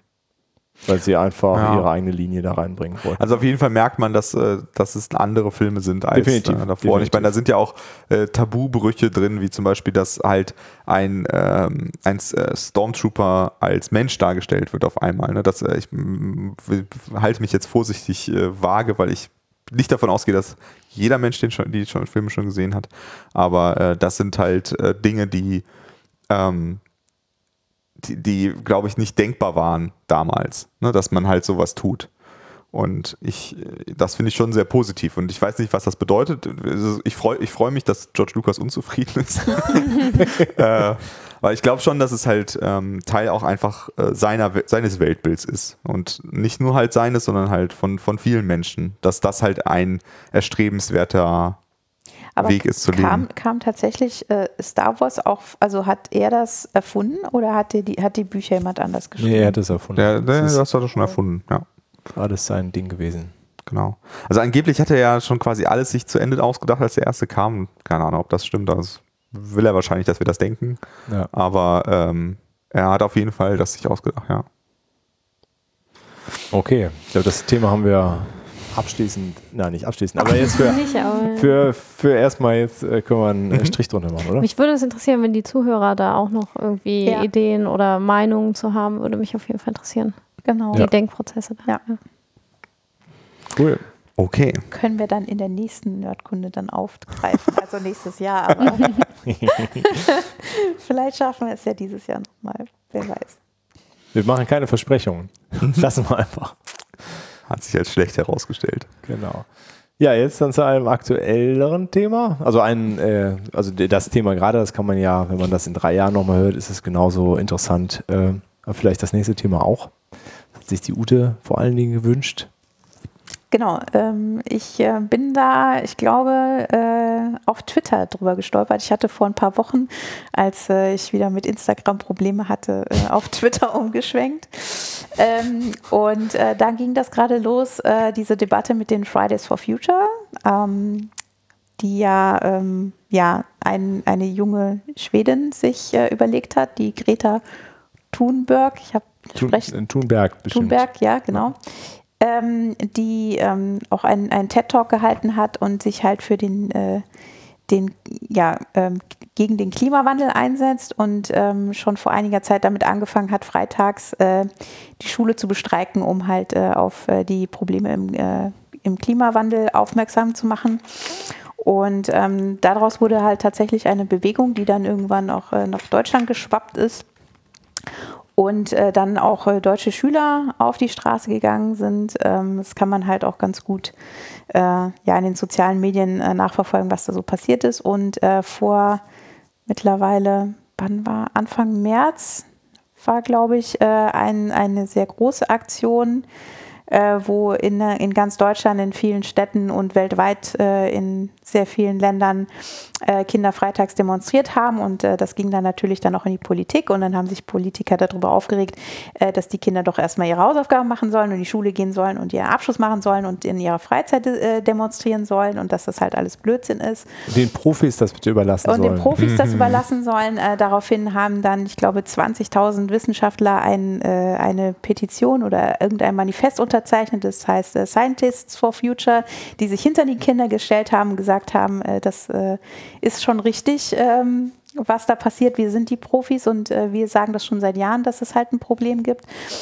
Ähm, Genau, und ähm, ich, ich finde das auf jeden Fall eine coole Sache, dass sich halt äh, Kinder ähm, also dass das halt für, für, für diese jüngere Generation halt einfach ein Thema ist, äh, Klimaschutz und, und Umweltschutz und so. Und das natürlich werden da wahrscheinlich auch einige auf die Straße gegangen sein, die halt keinen Bock hatten, freitags zur Schule zu gehen. Keine Frage, aber ich glaube, dass da auch tatsächlich äh, viele dabei sind, denen das tatsächlich irgendwie ein Anliegen ist. Und ich fand es total äh, faszinierend, halt auch diese Bewegung weltweit zu sehen. Also, dass es dann halt auch irgendwie äh, Kinder und Jugendliche gab, die irgendwie in Afrika äh, da demonstriert haben. Und dann gab es auch irgendwie einen, der irgendwie ganz alleine auf Island in seinem Dorf mit einem Schild stand und so. Ähm, und ich finde, ich finde, das ist halt irgendetwas, was man eigentlich nicht mehr so wegignorieren kann. Ne? Also, dass in so vielen Ländern auf der ganzen Welt halt äh, junge Menschen auf die Straße gehen und halt den Eltern zeigen, so, ihr nehmt uns die Zukunft weg und äh, wir wollen das nicht mehr, bitte ändert etwas. Und gleichzeitig dann irgendwie Politiker hingehen und sagen, so, ja, wir müssen die Arbeitsplätze irgendwie erhalten und deswegen können wir nichts am Klimawandel ändern und der muss da untergeordnet sein.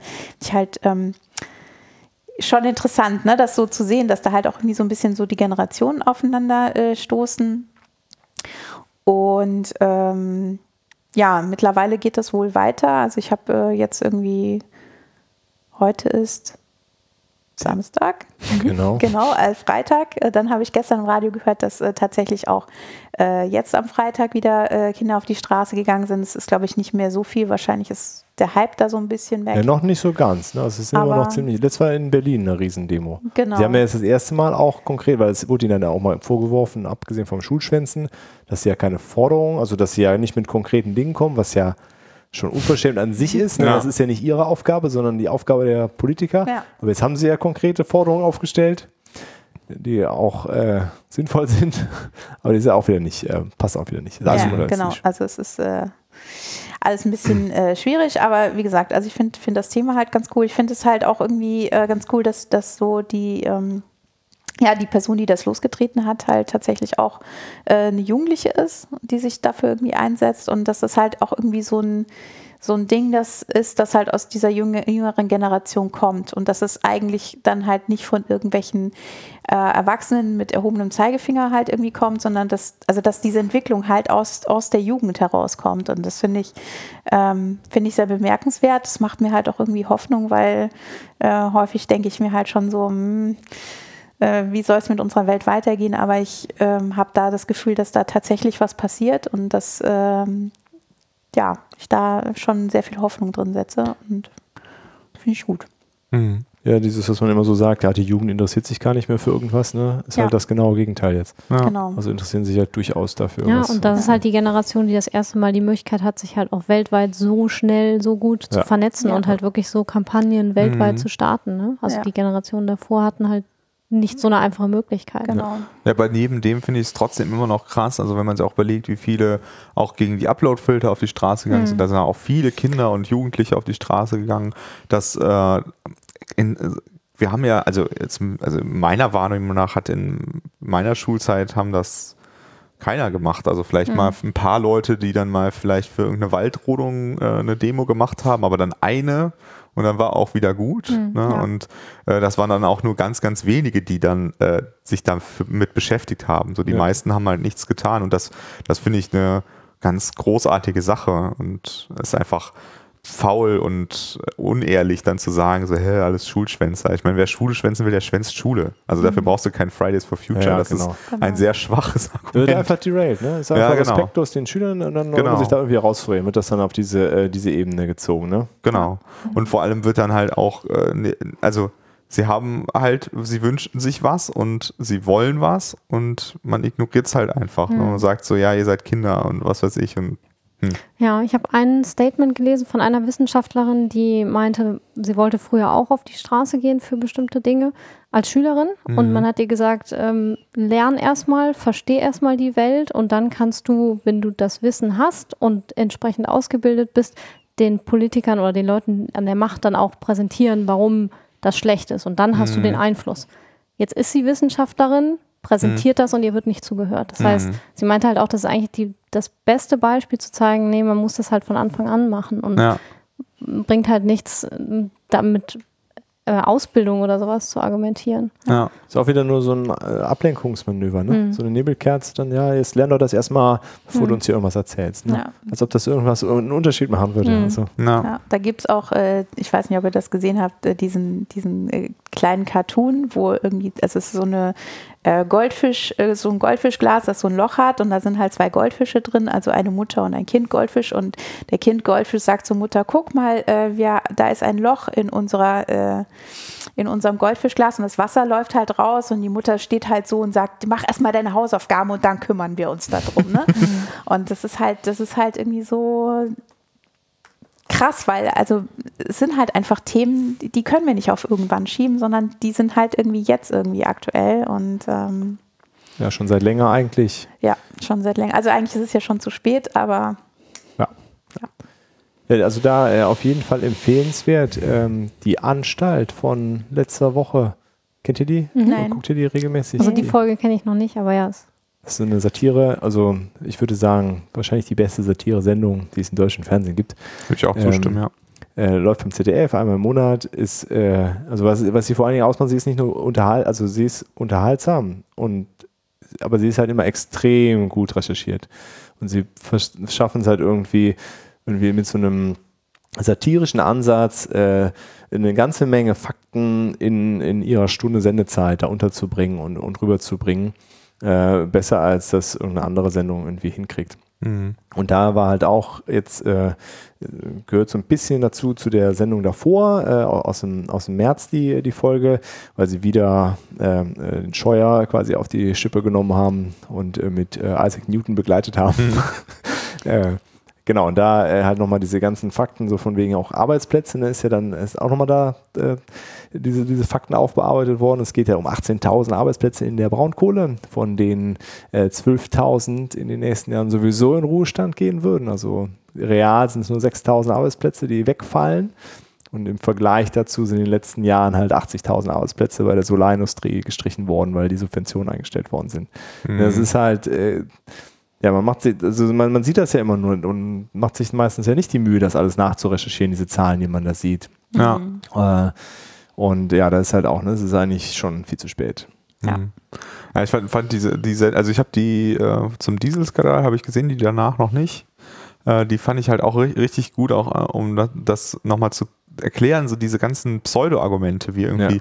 eine Kerze ist genauso schlimm wie ein Auto vom, von Noch der noch Feinstaub, schlimmer. äh, noch viel schlimmer äh, von der Feinstaubbelastung und das wird dann halt in irgendwie so Mario Bart-Style äh, Aufklärungskomedies äh, wird das dann halt vollständig genauso dargestellt. Ne? Die Kerze ist genauso schlimm wie das wie der Diesel und äh, wie falsch das halt ist. Ne? Und äh, das, was bei der Anstalt total beeindruckend ist, ist halt diese Fakten-Cheats, ne? Ja. wo du dann nachher einfach wirklich nachlesen kannst, das kommt daher, das kommt daher mit Minuten, eine Minute drei, äh, Sekunde 19, wo- äh, Quelle, Quelle, Quelle, Quelle. Das finde ich total beeindruckend. ne? Es ist auch witzig, aber äh, auch traurig. Ne? Also Ja, man, ja. man kann nicht immer lachen über die Nee, Witze, nee. weil sie manchmal halt schon eher traurig sind. Ja. Ne?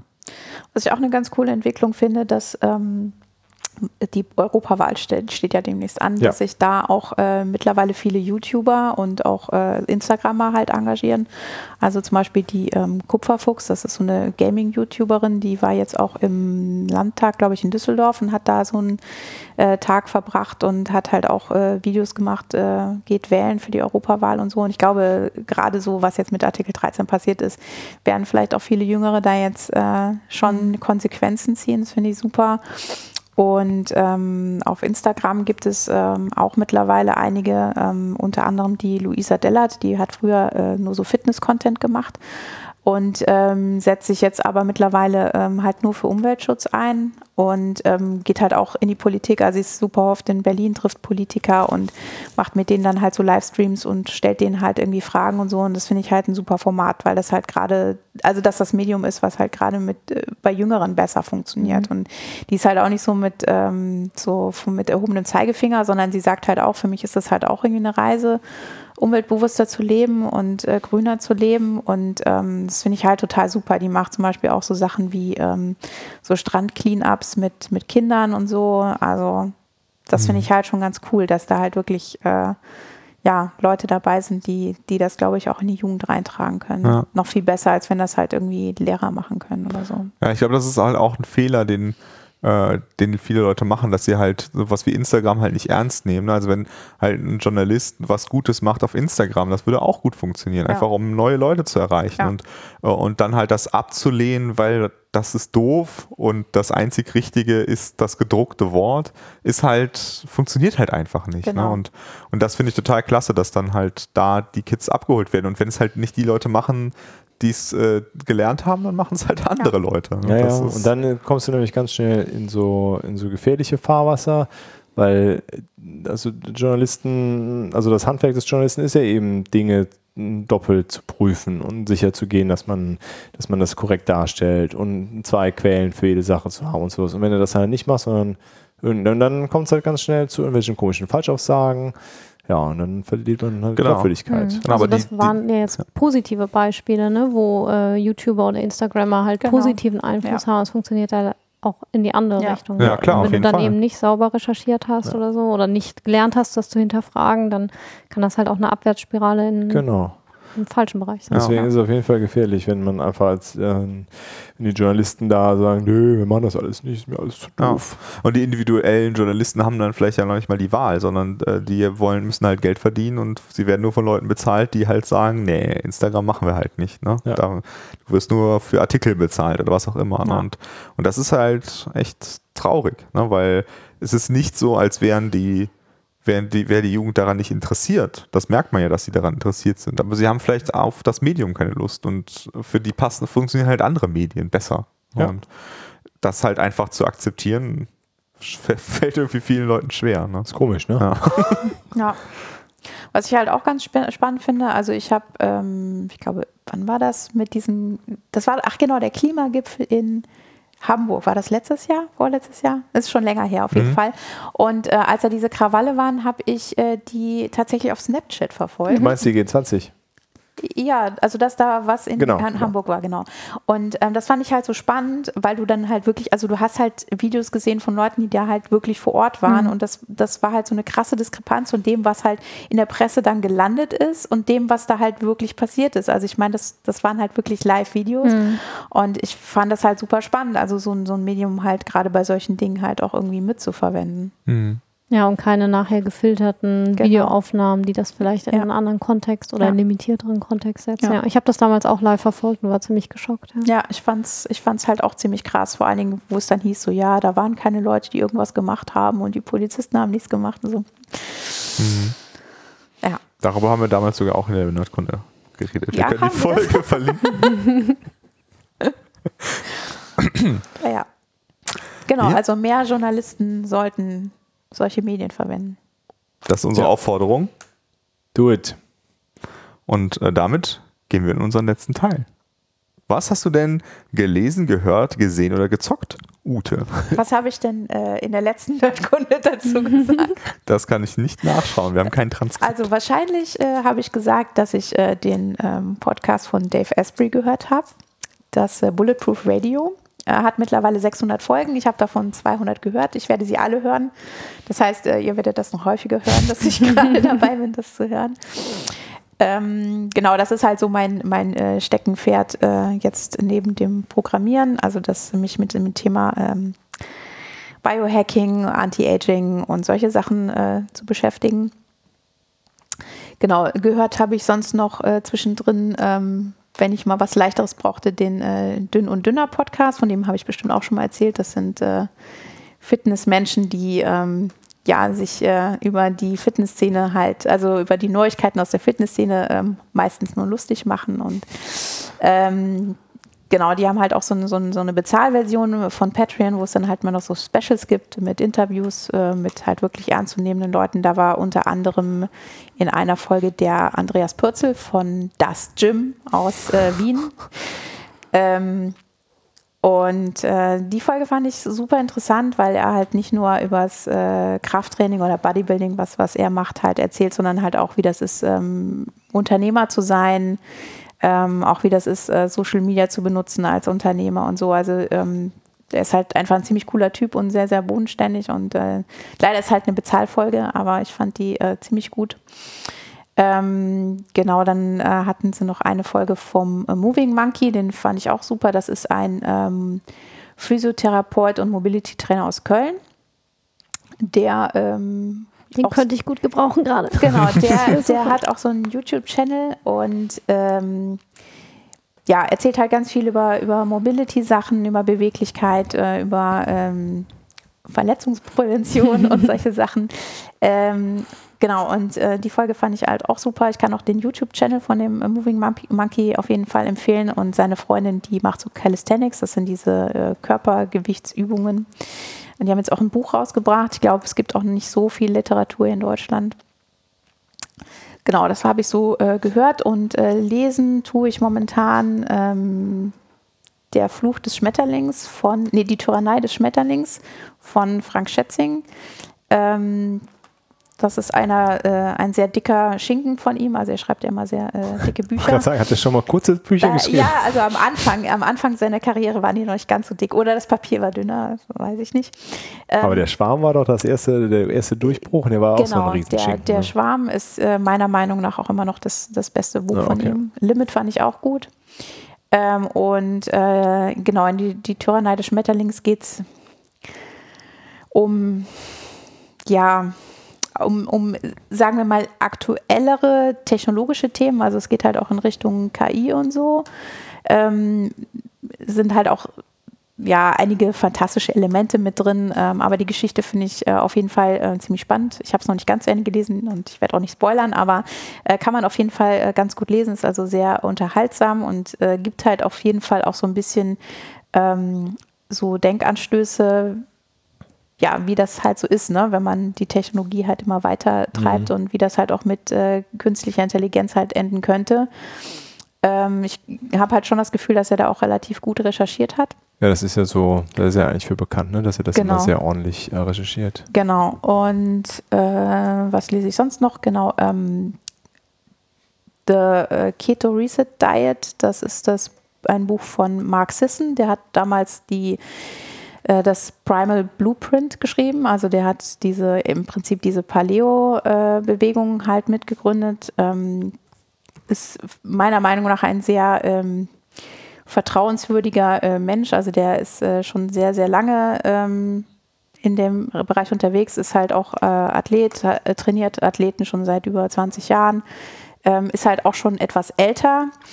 Ähm, und äh, ich finde, das ähm, macht halt auf jeden Fall noch mal ein bisschen was mit seinen Aussagen, weil wenn ein 20-Jähriger dir halt irgendwelche Dinge über Ernährung und so erzählt, dann hat das halt eine andere äh, Qualität, als wenn das halt jemand macht, der halt schon sehr lange dabei ist und ja. halt auch im Alter noch so aussieht, äh, dass man ihm halt äh, das durchaus äh, glaubt. Ähm, genau, Primal Blueprint gibt es, glaube ich, auch auf Deutsch. Das äh, Ketogenic äh, Reset Diet gibt es von ihm nicht auf Deutsch bisher, was ich halt sehr, sehr schade finde, weil ich das Buch echt gut finde. Ähm, und ähm, genau, er spricht halt so ein bisschen über, ähm, was halt ketogene Ernährung ist, warum man das tun sollte ähm, und was für Vorteile man dadurch hat, wieder was halt so für ähm, Abläufe es im Körper gibt und ähm, wie man halt an sowas rangehen kann. genau, und also einiges davon war mir halt schon bekannt. Ich wollte es jetzt eigentlich einfach nochmal lesen so. Und äh, ja, kann ich eigentlich auch nur empfehlen. Kann auch ketogene Ernährung empfehlen. Finde ich auch super. Man muss nicht unbedingt Butter, Butterkaffee trinken. Also man kann es auch äh, mit, mit anderen Fettquellen tun. Aber der Butterkaffee funktioniert tatsächlich auch. Der ist auch gar nicht so schlimm. Das ja. klingt immer so fies, aber eigentlich ist das ganz okay. Also das sieht auch eigentlich ganz lecker aus. Genau, also, also mit der richtigen Kaffeesorte ähm, schmeckt das ganz gut. Also man braucht halt eine relativ dunkle, kräftige Röstung und dann schmeckt es halt wie Kaffee mit Milch mhm. eigentlich. Ja. ja. Genau. Also, was hast du denn so gelesen, gehört und gezockt, Lukas? Äh, ja, Wo fange ich da an? Ich, ich äh, habe letztlich äh, Inventur gemacht. Ich lese, glaube ich, gerade aktuell äh, 16 Bücher gleichzeitig. Ich muss, ich muss dieses Problem lösen. Oh mein Gott. Äh, Aber aktiv ein, doch nicht. Ja, doch. Immer, dann lese ich da welches und da was. So, das ist ja das Problem, deswegen werde ich ja nicht fertig. Aber ein Buch, was mir jetzt aus diesem ganzen Haufen rausgebrochen ist äh, und was ich wirklich viel am Stück gelesen habe und was ich jetzt auch fast fertig habe, ist das Buch A Badass Making Your Users Awesome. Äh, das ist ein großartiges Buch äh, von ähm, der Serious Pony, wie heißt sie nochmal? Casey, Casey Sierra, äh, die diese ganzen äh, Head First, Head First ne? Bücher geschrieben hat. Ne? Also Head First Java, Head First Software Engineering und, und sowas. Ähm, die ähm, in dem Buch geht es so ein bisschen darum, äh, was müssen wir eigentlich tun, also die, die Grundthese von dem Buch ist quasi, wenn du ein gutes Produkt bauen willst, dann ist es nicht wichtig, dass du ein, dass das Produkt gut ist, sondern dass du den Leuten zeigst, wie sie damit cooler und besser werden. Ne? Also mhm. das ist quasi das Ziel, äh, nicht äh, das beste Produkt zu bauen und auch nicht immer über das Produkt zu reden, sondern den Leuten klarzumachen, was sie besser machen können, dadurch, dass sie dein Produkt nutzen. Mhm. Und damit redet sie natürlich auch über ihre Bücher, über die Philosophie von ihren Büchern, äh, wo sie halt dann den Leuten Java beibringt und dann halt den Leuten klar macht, hey, wenn du das jetzt schaffst, dann wirst du dieses können und das können mhm. und einen Pfad aufweist. Und das Buch ist großartig geschrieben, großartiger Schreibstil, äh, super schnell zu lesen, kann ich wirklich nur empfehlen. Großartiges Buch. Äh, und zudem sollte man Casey Sarah sowieso unterstützen, finde ich, äh, weil sie ja aus der Community und aus dem Internet vertrieben wurde von schlimmen Menschen äh, und deswegen ja nicht mehr so aktiv ist, obwohl sie super viel zu erzählen hat und ja. großartig ist. Ja, und auch wirklich einen, einen richtig geilen didaktischen Ansatz ja. hat. Ne? Also ja. es ist äh, wenig überraschend, dass das Buch gut ist, weil genau. das kann sie halt einfach extrem ja. gut. Ne? Ja. Genau, und geguckt äh, habe ich äh, die äh, Serie Die Brücke, Transit in den Tod. Äh, da war eine Empfehlung von meinen Eltern. Äh, Gibt es auf Netflix. Äh, großartige äh, schwedische Serie. Dänisch, Schwedisch, glaube ich. Uhuhu. Äh, nee, glaub, beides. Aber äh, beides. Hing da nicht auch irgendwie Deutschland mit drin? Genau, es ist eine, eine dänisch-schwedisch-deutsche Kriminalreihe. Ach, hey. Ja. Äh, großartig gemacht, super interessante Hauptdarstellerin. Ähm, äh, großartige Geschichte, die richtig fesselnd ist. Äh, ich warne nur davor, sie anzufangen, wenn man nicht vorhat, mehrere Folgen zu gucken, weil die wirklich, also da bleibt man dran hängen. Ne? Ja. Okay, nee, einfach weil die Story, also noch nicht mal Cliffhanger-mäßig, sondern einfach weil die Story, du willst einfach wissen, was ist da los. Und okay. die Geschichte ist wirklich gut erzählt. Ähm, es ist halt nicht so das übliche amerikanische, wo du davon ausgehen kannst, dass bestimmte Leute es gut ergeht und anderen Leuten es schlecht ergeht mhm. und so. Ähm, das ist äh, wirklich super gemacht. Also ja, düster großartig. skandinavisch. Also die genau. skandinavischen Krimis sind äh, eigentlich dafür bekannt, dass mhm. sie am Ende sehr traurig sind mhm. und das halt meistens auch ähm, das sehr mit sehr viel mit persönlichen Motiven so Mhm. verquickt ist. Genau, ich habe die Serie auch gesehen, ähm, was ich teilweise ein bisschen nervig fand. Also die Hauptdarstellerin äh, ist halt Autistin oder ja, auf dem Spektrum auf jeden Fall. Und ähm, manchmal ähm, gab es halt schon Situationen, wo, wo quasi ihre, ähm, ihr Spektrum halt ähm, als Grundlage für, für Witze verwendet wird. Und äh, das hat mich teilweise schon ein bisschen genervt, weil ähm, ja, das halt schon sehr stereotyp ist und ähm, wenn man sich auf dem Spektrum befindet, dann mag man das eigentlich auch nicht, wenn, wenn Leute halt äh, quasi darüber lachen, wie man halt irgendwie ist. Und das sollte man eigentlich, ähm, also die Darstellung könnte ein bisschen besser sein, ich. Aber, aber ich finde da trotzdem baut man halt eine extrem äh, starke Verbindung auch zu ihr auf, ne, was ja, Ja. eigentlich was Gutes ist. Ne? Also wo man dann halt auch sagt, so, ey, es ist eine tolle Person. So, ne? Und ich finde, dass von dem Aspekt her fin- funktioniert das für mich sehr gut. Ja, also ich, also ich fand das halt schon so, dass ich halt mich schon teilweise mit dem, was sie halt sagt, identifiziere, weil ich halt denke, so, genau so könnte ich halt auch reagieren. Und dann denke ich mir halt so, ja, lachen dann die Leute dann halt genauso innerlich halt über mich in solchen Situationen. Und das finde ich halt schon schwierig. Also mich hat es halt schon mehr geärgert, als dass ich das halt irgendwie gut fand. Okay. Genau, das war's von mir. Und zum Dirk. Zu mir. Erst steht die Essie. Oh, und zu Essie. Okay, mir ist das egal, in welcher Reihenfolge das machen. Ähm, was habe ich gehört? Ähm, mir ist letztens in meinem Twitter-Feed ein neuer Podcast äh, reingetweetet worden, und zwar durch den Troy Hunt. Der war nämlich dort Interviewpartner in einer Folge. Das ist ähm, derjenige, der hier Have I Been Pwned entwickelt hat, mit den großen Datenbanken der Passwort-Leaks und so, wo man halt nachgucken kann, ob man mit kompromittiert wurde. Ähm, genau, der hat da in einer Folge ein Interview gegeben und der Podcast nennt sich Darknet Diaries. Der ist von Jack Rysider und hat halt super spannende Themen, ähm, zum Beispiel eben zu Passwort-Leaks und Passwortdatensammlung und ähm, Statistiken, die man darüber fahren kann. Ähm, zu Stuxnet gibt es ein groß, gibt's eine große Folge zur israelischen Unit äh, 8200 und ich habe davon noch nicht alles durchgehört, aber ich bin sehr, sehr begeistert von diesem Podcast. Der ist gut recherchiert und gut, kann man sehr angenehm zuhören. Direkt mal abonnieren. Ja, super spannend. Ähm, geschaut habe ich ähm, ein, sehr viele Videos von einem YouTuber, der nennt sich Ipsec. Der macht ähm, von den Hack the Box Virtual Boxen, die es da gibt, ähm, nachdem die retired werden, macht er Walkthrough-Videos, ähm, wo er praktisch ähm, ja, zeigt, wie man so eine Box ownen kann und davon kann man unheimlich viel lernen.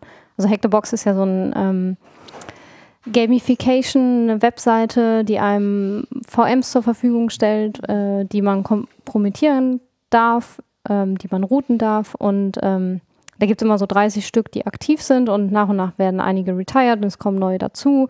Und die retireden Boxen, dafür macht er dann halt die Walkthroughs und das ist unheimlich spannend zu sehen, wie er Ah, okay. daran geht und welche Techniken er nutzt, welche Tools er nutzt, ähm, wie der gezielte Weg war, eine Box zu übernehmen und äh, was für alternative Wege es gibt. Und äh, das ist super spannend. Er macht noch ein paar Videos abseits von Hack the Box. Ähm, geht momentan mehr so in die Blue Team-Richtung, also mehr in so den Defense-Bereich. Ähm, und ähm, ja, macht da so ein paar Tutorials. Wenn man sich für sowas interessiert, ist das sehr spannend und auch gut aufgearbeitet. Kann man gut folgen. Ähm, Gelesen habe ich nichts Spannendes, deswegen gebe ich weiter an den Dirk. Okay. Ich habe gelesen, vor allen Dingen ähm, die, die aktuelle große Reportage von meiner Frau. Äh, ist am äh, Donnerstag in der Taz erschienen. Äh, Gibt es auch als Radio-Feature auf verschiedenen Kanälen oder bei verschiedenen Sendern. Äh, Thema war ähm, äh, die, also zu DDR-Zeiten ähm, sind natürlich viele Deutsche, haben versucht, über die deutsch-deutsche Grenze zu fliehen, aber viele haben auch versucht, über andere äh, Grenzen den Ostblock zu verlassen, unter anderem über die bulgarisch-türkische Grenze weil sich das Gerücht äh, hartnäckig gehalten hat, dass diese Grenze besonders leicht zu überwinden ist. Und sie hat dann mit verschiedenen Experten aus ähm, äh, also Forschern dazu gesprochen und ähm, ja, viele vermuten halt, das ist so ein gezielt gestreutes Gerücht gewesen von der Stasi, um äh, da einfach die Leute einzufangen, ne, weil die ist, äh, auch sehr früh schon mit äh, hier äh, Schießbefehl verteidigt worden. Gab es auch Selbstschussanlagen und den ganzen Pipapo. Und es ist ähm, dieses, die Region zur, zur Türkei ist sehr, äh, ja, sehr schwierig zugänglich. Also da kannst du dich auch ganz schnell, wenn du da wandern gehst, äh, kannst du dich auch ganz schnell verlieren. Sehr unzugängliches Gelände stellenweise. Genau, und sie hat auf jeden Fall einen gefunden, der über die, äh, über diese Grenze fliehen wollte, äh, gefasst wurde bei dem Versuch und hat äh, den Grenzpolizisten, der ihn damals gefasst hat, auch gefunden. Oh, spannend. Äh, ist irgendwie der Nachbar von der Freundin von der Oma. Wie das dann halt so ist. Ähm, ähm, genau, und dazu hat sie dann jetzt die letzten zwei Jahre recherchiert, äh, ohne Ende Akten gewälzt und äh, mit Leuten gesprochen und das ist jetzt erschienen. Ähm, genau. Äh, genau, dann habe ich äh, gelesen äh, Spirou und die Hoffnung Teil 1, das ist ein Comic von Spirou und Fantasio. Ähm, da kann ich gar nicht Großes zu erzählen, außer dass Spirou als Haustier ein Eichhörnchen hat, ist sie. Oh, Eichhörnchen dabei ist. Äh, genau, es ist ja so ein uralter, äh, eine uralte Comicserie, sehr, äh, so eine französische Comicserie, bin ich mit, keine belgische, aber eine französische. Ähm, genau, und ich habe den, den Comic äh, irgendwann der Rezension von gelesen, das ist eine Spezialausgabe, also nicht in der regulären äh, Veröffentlichungsreihe erschienen, sondern als Spezialheft. Und äh, Teil 1 deutet an, es geht auch noch weiter. Dieses Jahr und nächstes Jahr kommen dann die weiteren Teile. Und äh, es geht darum, Spirou erlebt, nee, muss doch Belgier sein, weil der ist ja auf jeden Fall Belgier, keine Ahnung. äh, auf jeden Fall, der lebt in Brüssel und ist äh, Hotelpage. Um, und das spielt zur Zeit der, äh, des Zweiten Weltkriegs, wo die Deutschen dann Belgien besetzen und sowas. Und der hat eine Freundin, äh, eine polnische Freundin, die Jüdin ist und von der hat er dann jetzt nichts gehört in diesen Kriegswirren und versucht, die zu finden. Mhm. Und äh, die, ähm, die, das, das Interessante dabei ist, er erlebt diesen ganzen Kriegswahnsinn und was die Deutschen so tun und was die Nazis machen und die Faschisten. Ähm, ja, also Spirou ist halt äh, recht jung, äh, noch sehr kindlich stellenweise und erlebt das halt durch Begegnung mit anderen, anderen Leuten und ähm, er, er ist der, der Held der Geschichte, aber ohne äh, Dienst an der Waffe zu leisten. Also wird er dann aufgefordert, dass er doch jetzt eigentlich mal kämpfen müsste und das Land verteidigen. Das möchte er aber nicht. Ähm, Genau, und äh, der, die Idee oder von, von dem Autor war vor allen Dingen Kindern, weil es ja trotz allem ein Comic ist und auch äh, eigentlich ein, für, für Kinder ein Comic, äh, den äh, Krieg nahezubringen auf kindgerechte Art und Weise, was ja, wie ich finde, ein gutes Ziel ist, was sehr schwierig umzusetzen Mhm. ist. Und deswegen habe ich das gekauft, um äh, das mit meinen Kindern dann irgendwie mal durchzugehen. Das habe ich jetzt Mhm. fertig gelesen. Bin mir noch nicht ganz sicher, wie ich das so angehe. Das ist nichts, was man so abends zum Einschlafen liest, logischerweise. Ne? Also auch, äh, ja, ist äh, aber ein sehr, sehr spannendes äh, Heft gewesen, fand ich. Mhm. Ähm, genau, dann habe ich äh, Captain Marvel geguckt. Die fand ich sehr gut. Mehr, glaube ich, darf ich gar nicht so zu sagen, weil es haben noch nicht alle Nein, gesehen. nein. Ähm, ich fand ihn auf jeden Fall sehr gut äh, und ähm, äh, war, war so ein, ähm, ja, äh, er passte in das, dieses Marvel Cinematic Universe, aber war trotzdem irgendwie ganz anders erzählt und ähm, ja, irgendwie, weil es ja jetzt der erste Mal, ein, der erste Marvel-Film nach 22 Filmen ist, wo äh, quasi eine weibliche Protagonistin ähm, Mhm. anzutreffen ist. Und ähm, genau, ich fand es auf jeden Fall schön, dass sie quasi nicht einfach nur, okay, die ist halt äh, so wie die Männer, hat aber eine Frau, sondern ist halt, ja, man, man merkt halt, dass es äh, nicht einfach nur irgendwie ein, ein weiblicher Superheld ist, sondern eben so ihr, ihrem, also der Charakter ist ganz anders aufgebaut und wird anders erzählt, fand ich sehr schön. Auch nochmal ein bisschen anders als Wonder Woman. Ähm, genau, dann habe ich äh, bei Netflix gibt's, äh, ist jetzt vor kurzem diese Love, Death, Robots Anthology-Serie erschienen mit lauter äh, Animationskurzfilmen und äh, weil ich halt auf Animationsfilme stehe und auch Kurzfilme gern mag, habe ich mir die irgendwann dann mal alle reingezogen und man kann dann so eine ganze Staffel gucken, ohne unendlich viel Zeit zu investieren, weil die alle sehr kurz sind. ähm, die ganze Staffel ist ab 18 und äh, stellenweise fand ich die, die Folgen einfach, ja, man hatte das Gefühl, okay, es muss halt ab 18 sein, ne? es musste so richtig fies sein und richtig unangenehm. Im Sinne von brutal? Ja, brutal und ja, also noch nicht mal, also nicht so Deadpool brutal, ne? Wo man dann lacht und denkt, so, warum hast du eigentlich gerade gelacht? ähm, ja, so, so, also wirklich unangenehm stellenweise. Ne? Also auch so, so gewalttätig unangenehm, komisch. Ne? Ja. Also, also es war, ähm, es waren ein paar extrem gute äh, Folgen dabei. Ähm, Ich fand die gut mit den äh, drei, mit den zwei Roboter-Touristen oder drei, Ro- Roboter- ja, ja, Three Robots, die war, die Ja, war sehr gut. die war super. Ähm, da gab es so ein paar und Suits war äh, sehr gut. Dann gab es so eine äh, mit dem äh, die äh, die Multiverse University. Da konnte man sich quasi äh, interaktiv, alternativ Geschehnisse angucken und das war äh, die Demo, also war quasi ein äh, aufgemacht wie ein Werbebotschaft dieser Universität oder dieser, was, dieser Einrichtung und als Demo konnte man sich quasi Alternativen angucken, wenn Hitler früher gestorben wäre. so ein ganz Ah, absurder äh, Stil und ja, das, das war sehr unterhaltsam. Ähm, äh, es gab dann äh, Lucky 13, falls, also falls jemand das nachgucken möchte, da, das fand ich von der Animation her vor allen Dingen sehr beeindruckend. Ähm, da saßen wir hier im Büro, waren uns gar nicht sicher, war das komplett animiert oder waren die Menschen echt? Also es ist vollständig animiert. Ähm, das war ganz, ganz beeindruckend. Ja, aber stellenweise waren einfach einige sehr, äh, ja, mit, mit Absicht ähm, extrem halt dargestellt. Fand ich nicht, äh, ja, das fand ich nicht so cool irgendwie. Ähm, Genau, ähm, das habe ich äh, geguckt. Dann äh, läuft im Moment Star Trek Discovery, die zweite Staffel. Die gucke ich auch jeden Freitag. Das ist so, passt ganz gut in meinen Zeitplan rein. Jeden Freitag eine Folge gucken. Die von gestern habe ich auch noch nicht geguckt, aber das, das, das kriege ich hin. die, äh, die ist okay. Ähm, ja, also keine Ahnung. Es ist irgendwie nicht so richtig Star Trek, dieses, äh, wie wie es früher war, dieses Rumfliegen und Sachen entdecken und dieser Forschergeist. Es ist stellenweise so ein bisschen konfus erzählt. Aber insgesamt sind die Charaktere halt ganz cool, finde ich. Also vor allem dieser Hauptcharakter, äh, Charakter, die Michael Burnham, äh, finde ich, äh, finde ich sehr, äh, sehr spannend als Charakter. Und ähm, naja, es ist so ein bisschen, bisschen durchwachsen stellenweise, aber trotzdem unterhaltsam. Ähm, ja, das war's von mir. Cool. Dann haben wir eine kurze Folge Ja. aufgenommen. Der, der Bascht hat noch was geschrieben. Hat der Basch Ja, wünscht, er hat sich ein, äh, einen Song gewünscht und möchte alle grüßen, die ihn kennen. genau, er Also- wünscht sich Perfect Day von Lou Reed. Das müsst ihr euch jetzt vorstellen, dass das jetzt läuft. Aber wir haben leider die Lizenz nicht. Genau, schade. Genau. Aber äh, Grüße von Bascht an alle, die ihn kennen. Ja. Ja, dann Ja. Bis zum nächsten Mal. bis zum nächsten Mal. Ja, ich hoffe, ihr hattet Spaß und äh, schreibt uns, was ihr Genau. zu den Themen haltet. Genau, gebt uns Feedback, bewertet uns auf iTunes Genau. und empfehlt uns weiter. Ich weiß gar nicht, ob wir noch auf iTunes sind, ehrlich gesagt. Also auf die Bewertung lege ich gar nicht so viel Wert, aber Feedback freuen wir uns auf jeden Fall. ja, immer. definitiv. ja, aber dann finden uns mehr Leute und dann Gibt's ist der Druck Feedback? vielleicht größer. Und dann können wir auch Patreon aufmachen und dann kriegen wir ja vielleicht auch ein goldenes Podcast-Zimmer, so wie die Dünn und Dünner Leute das haben.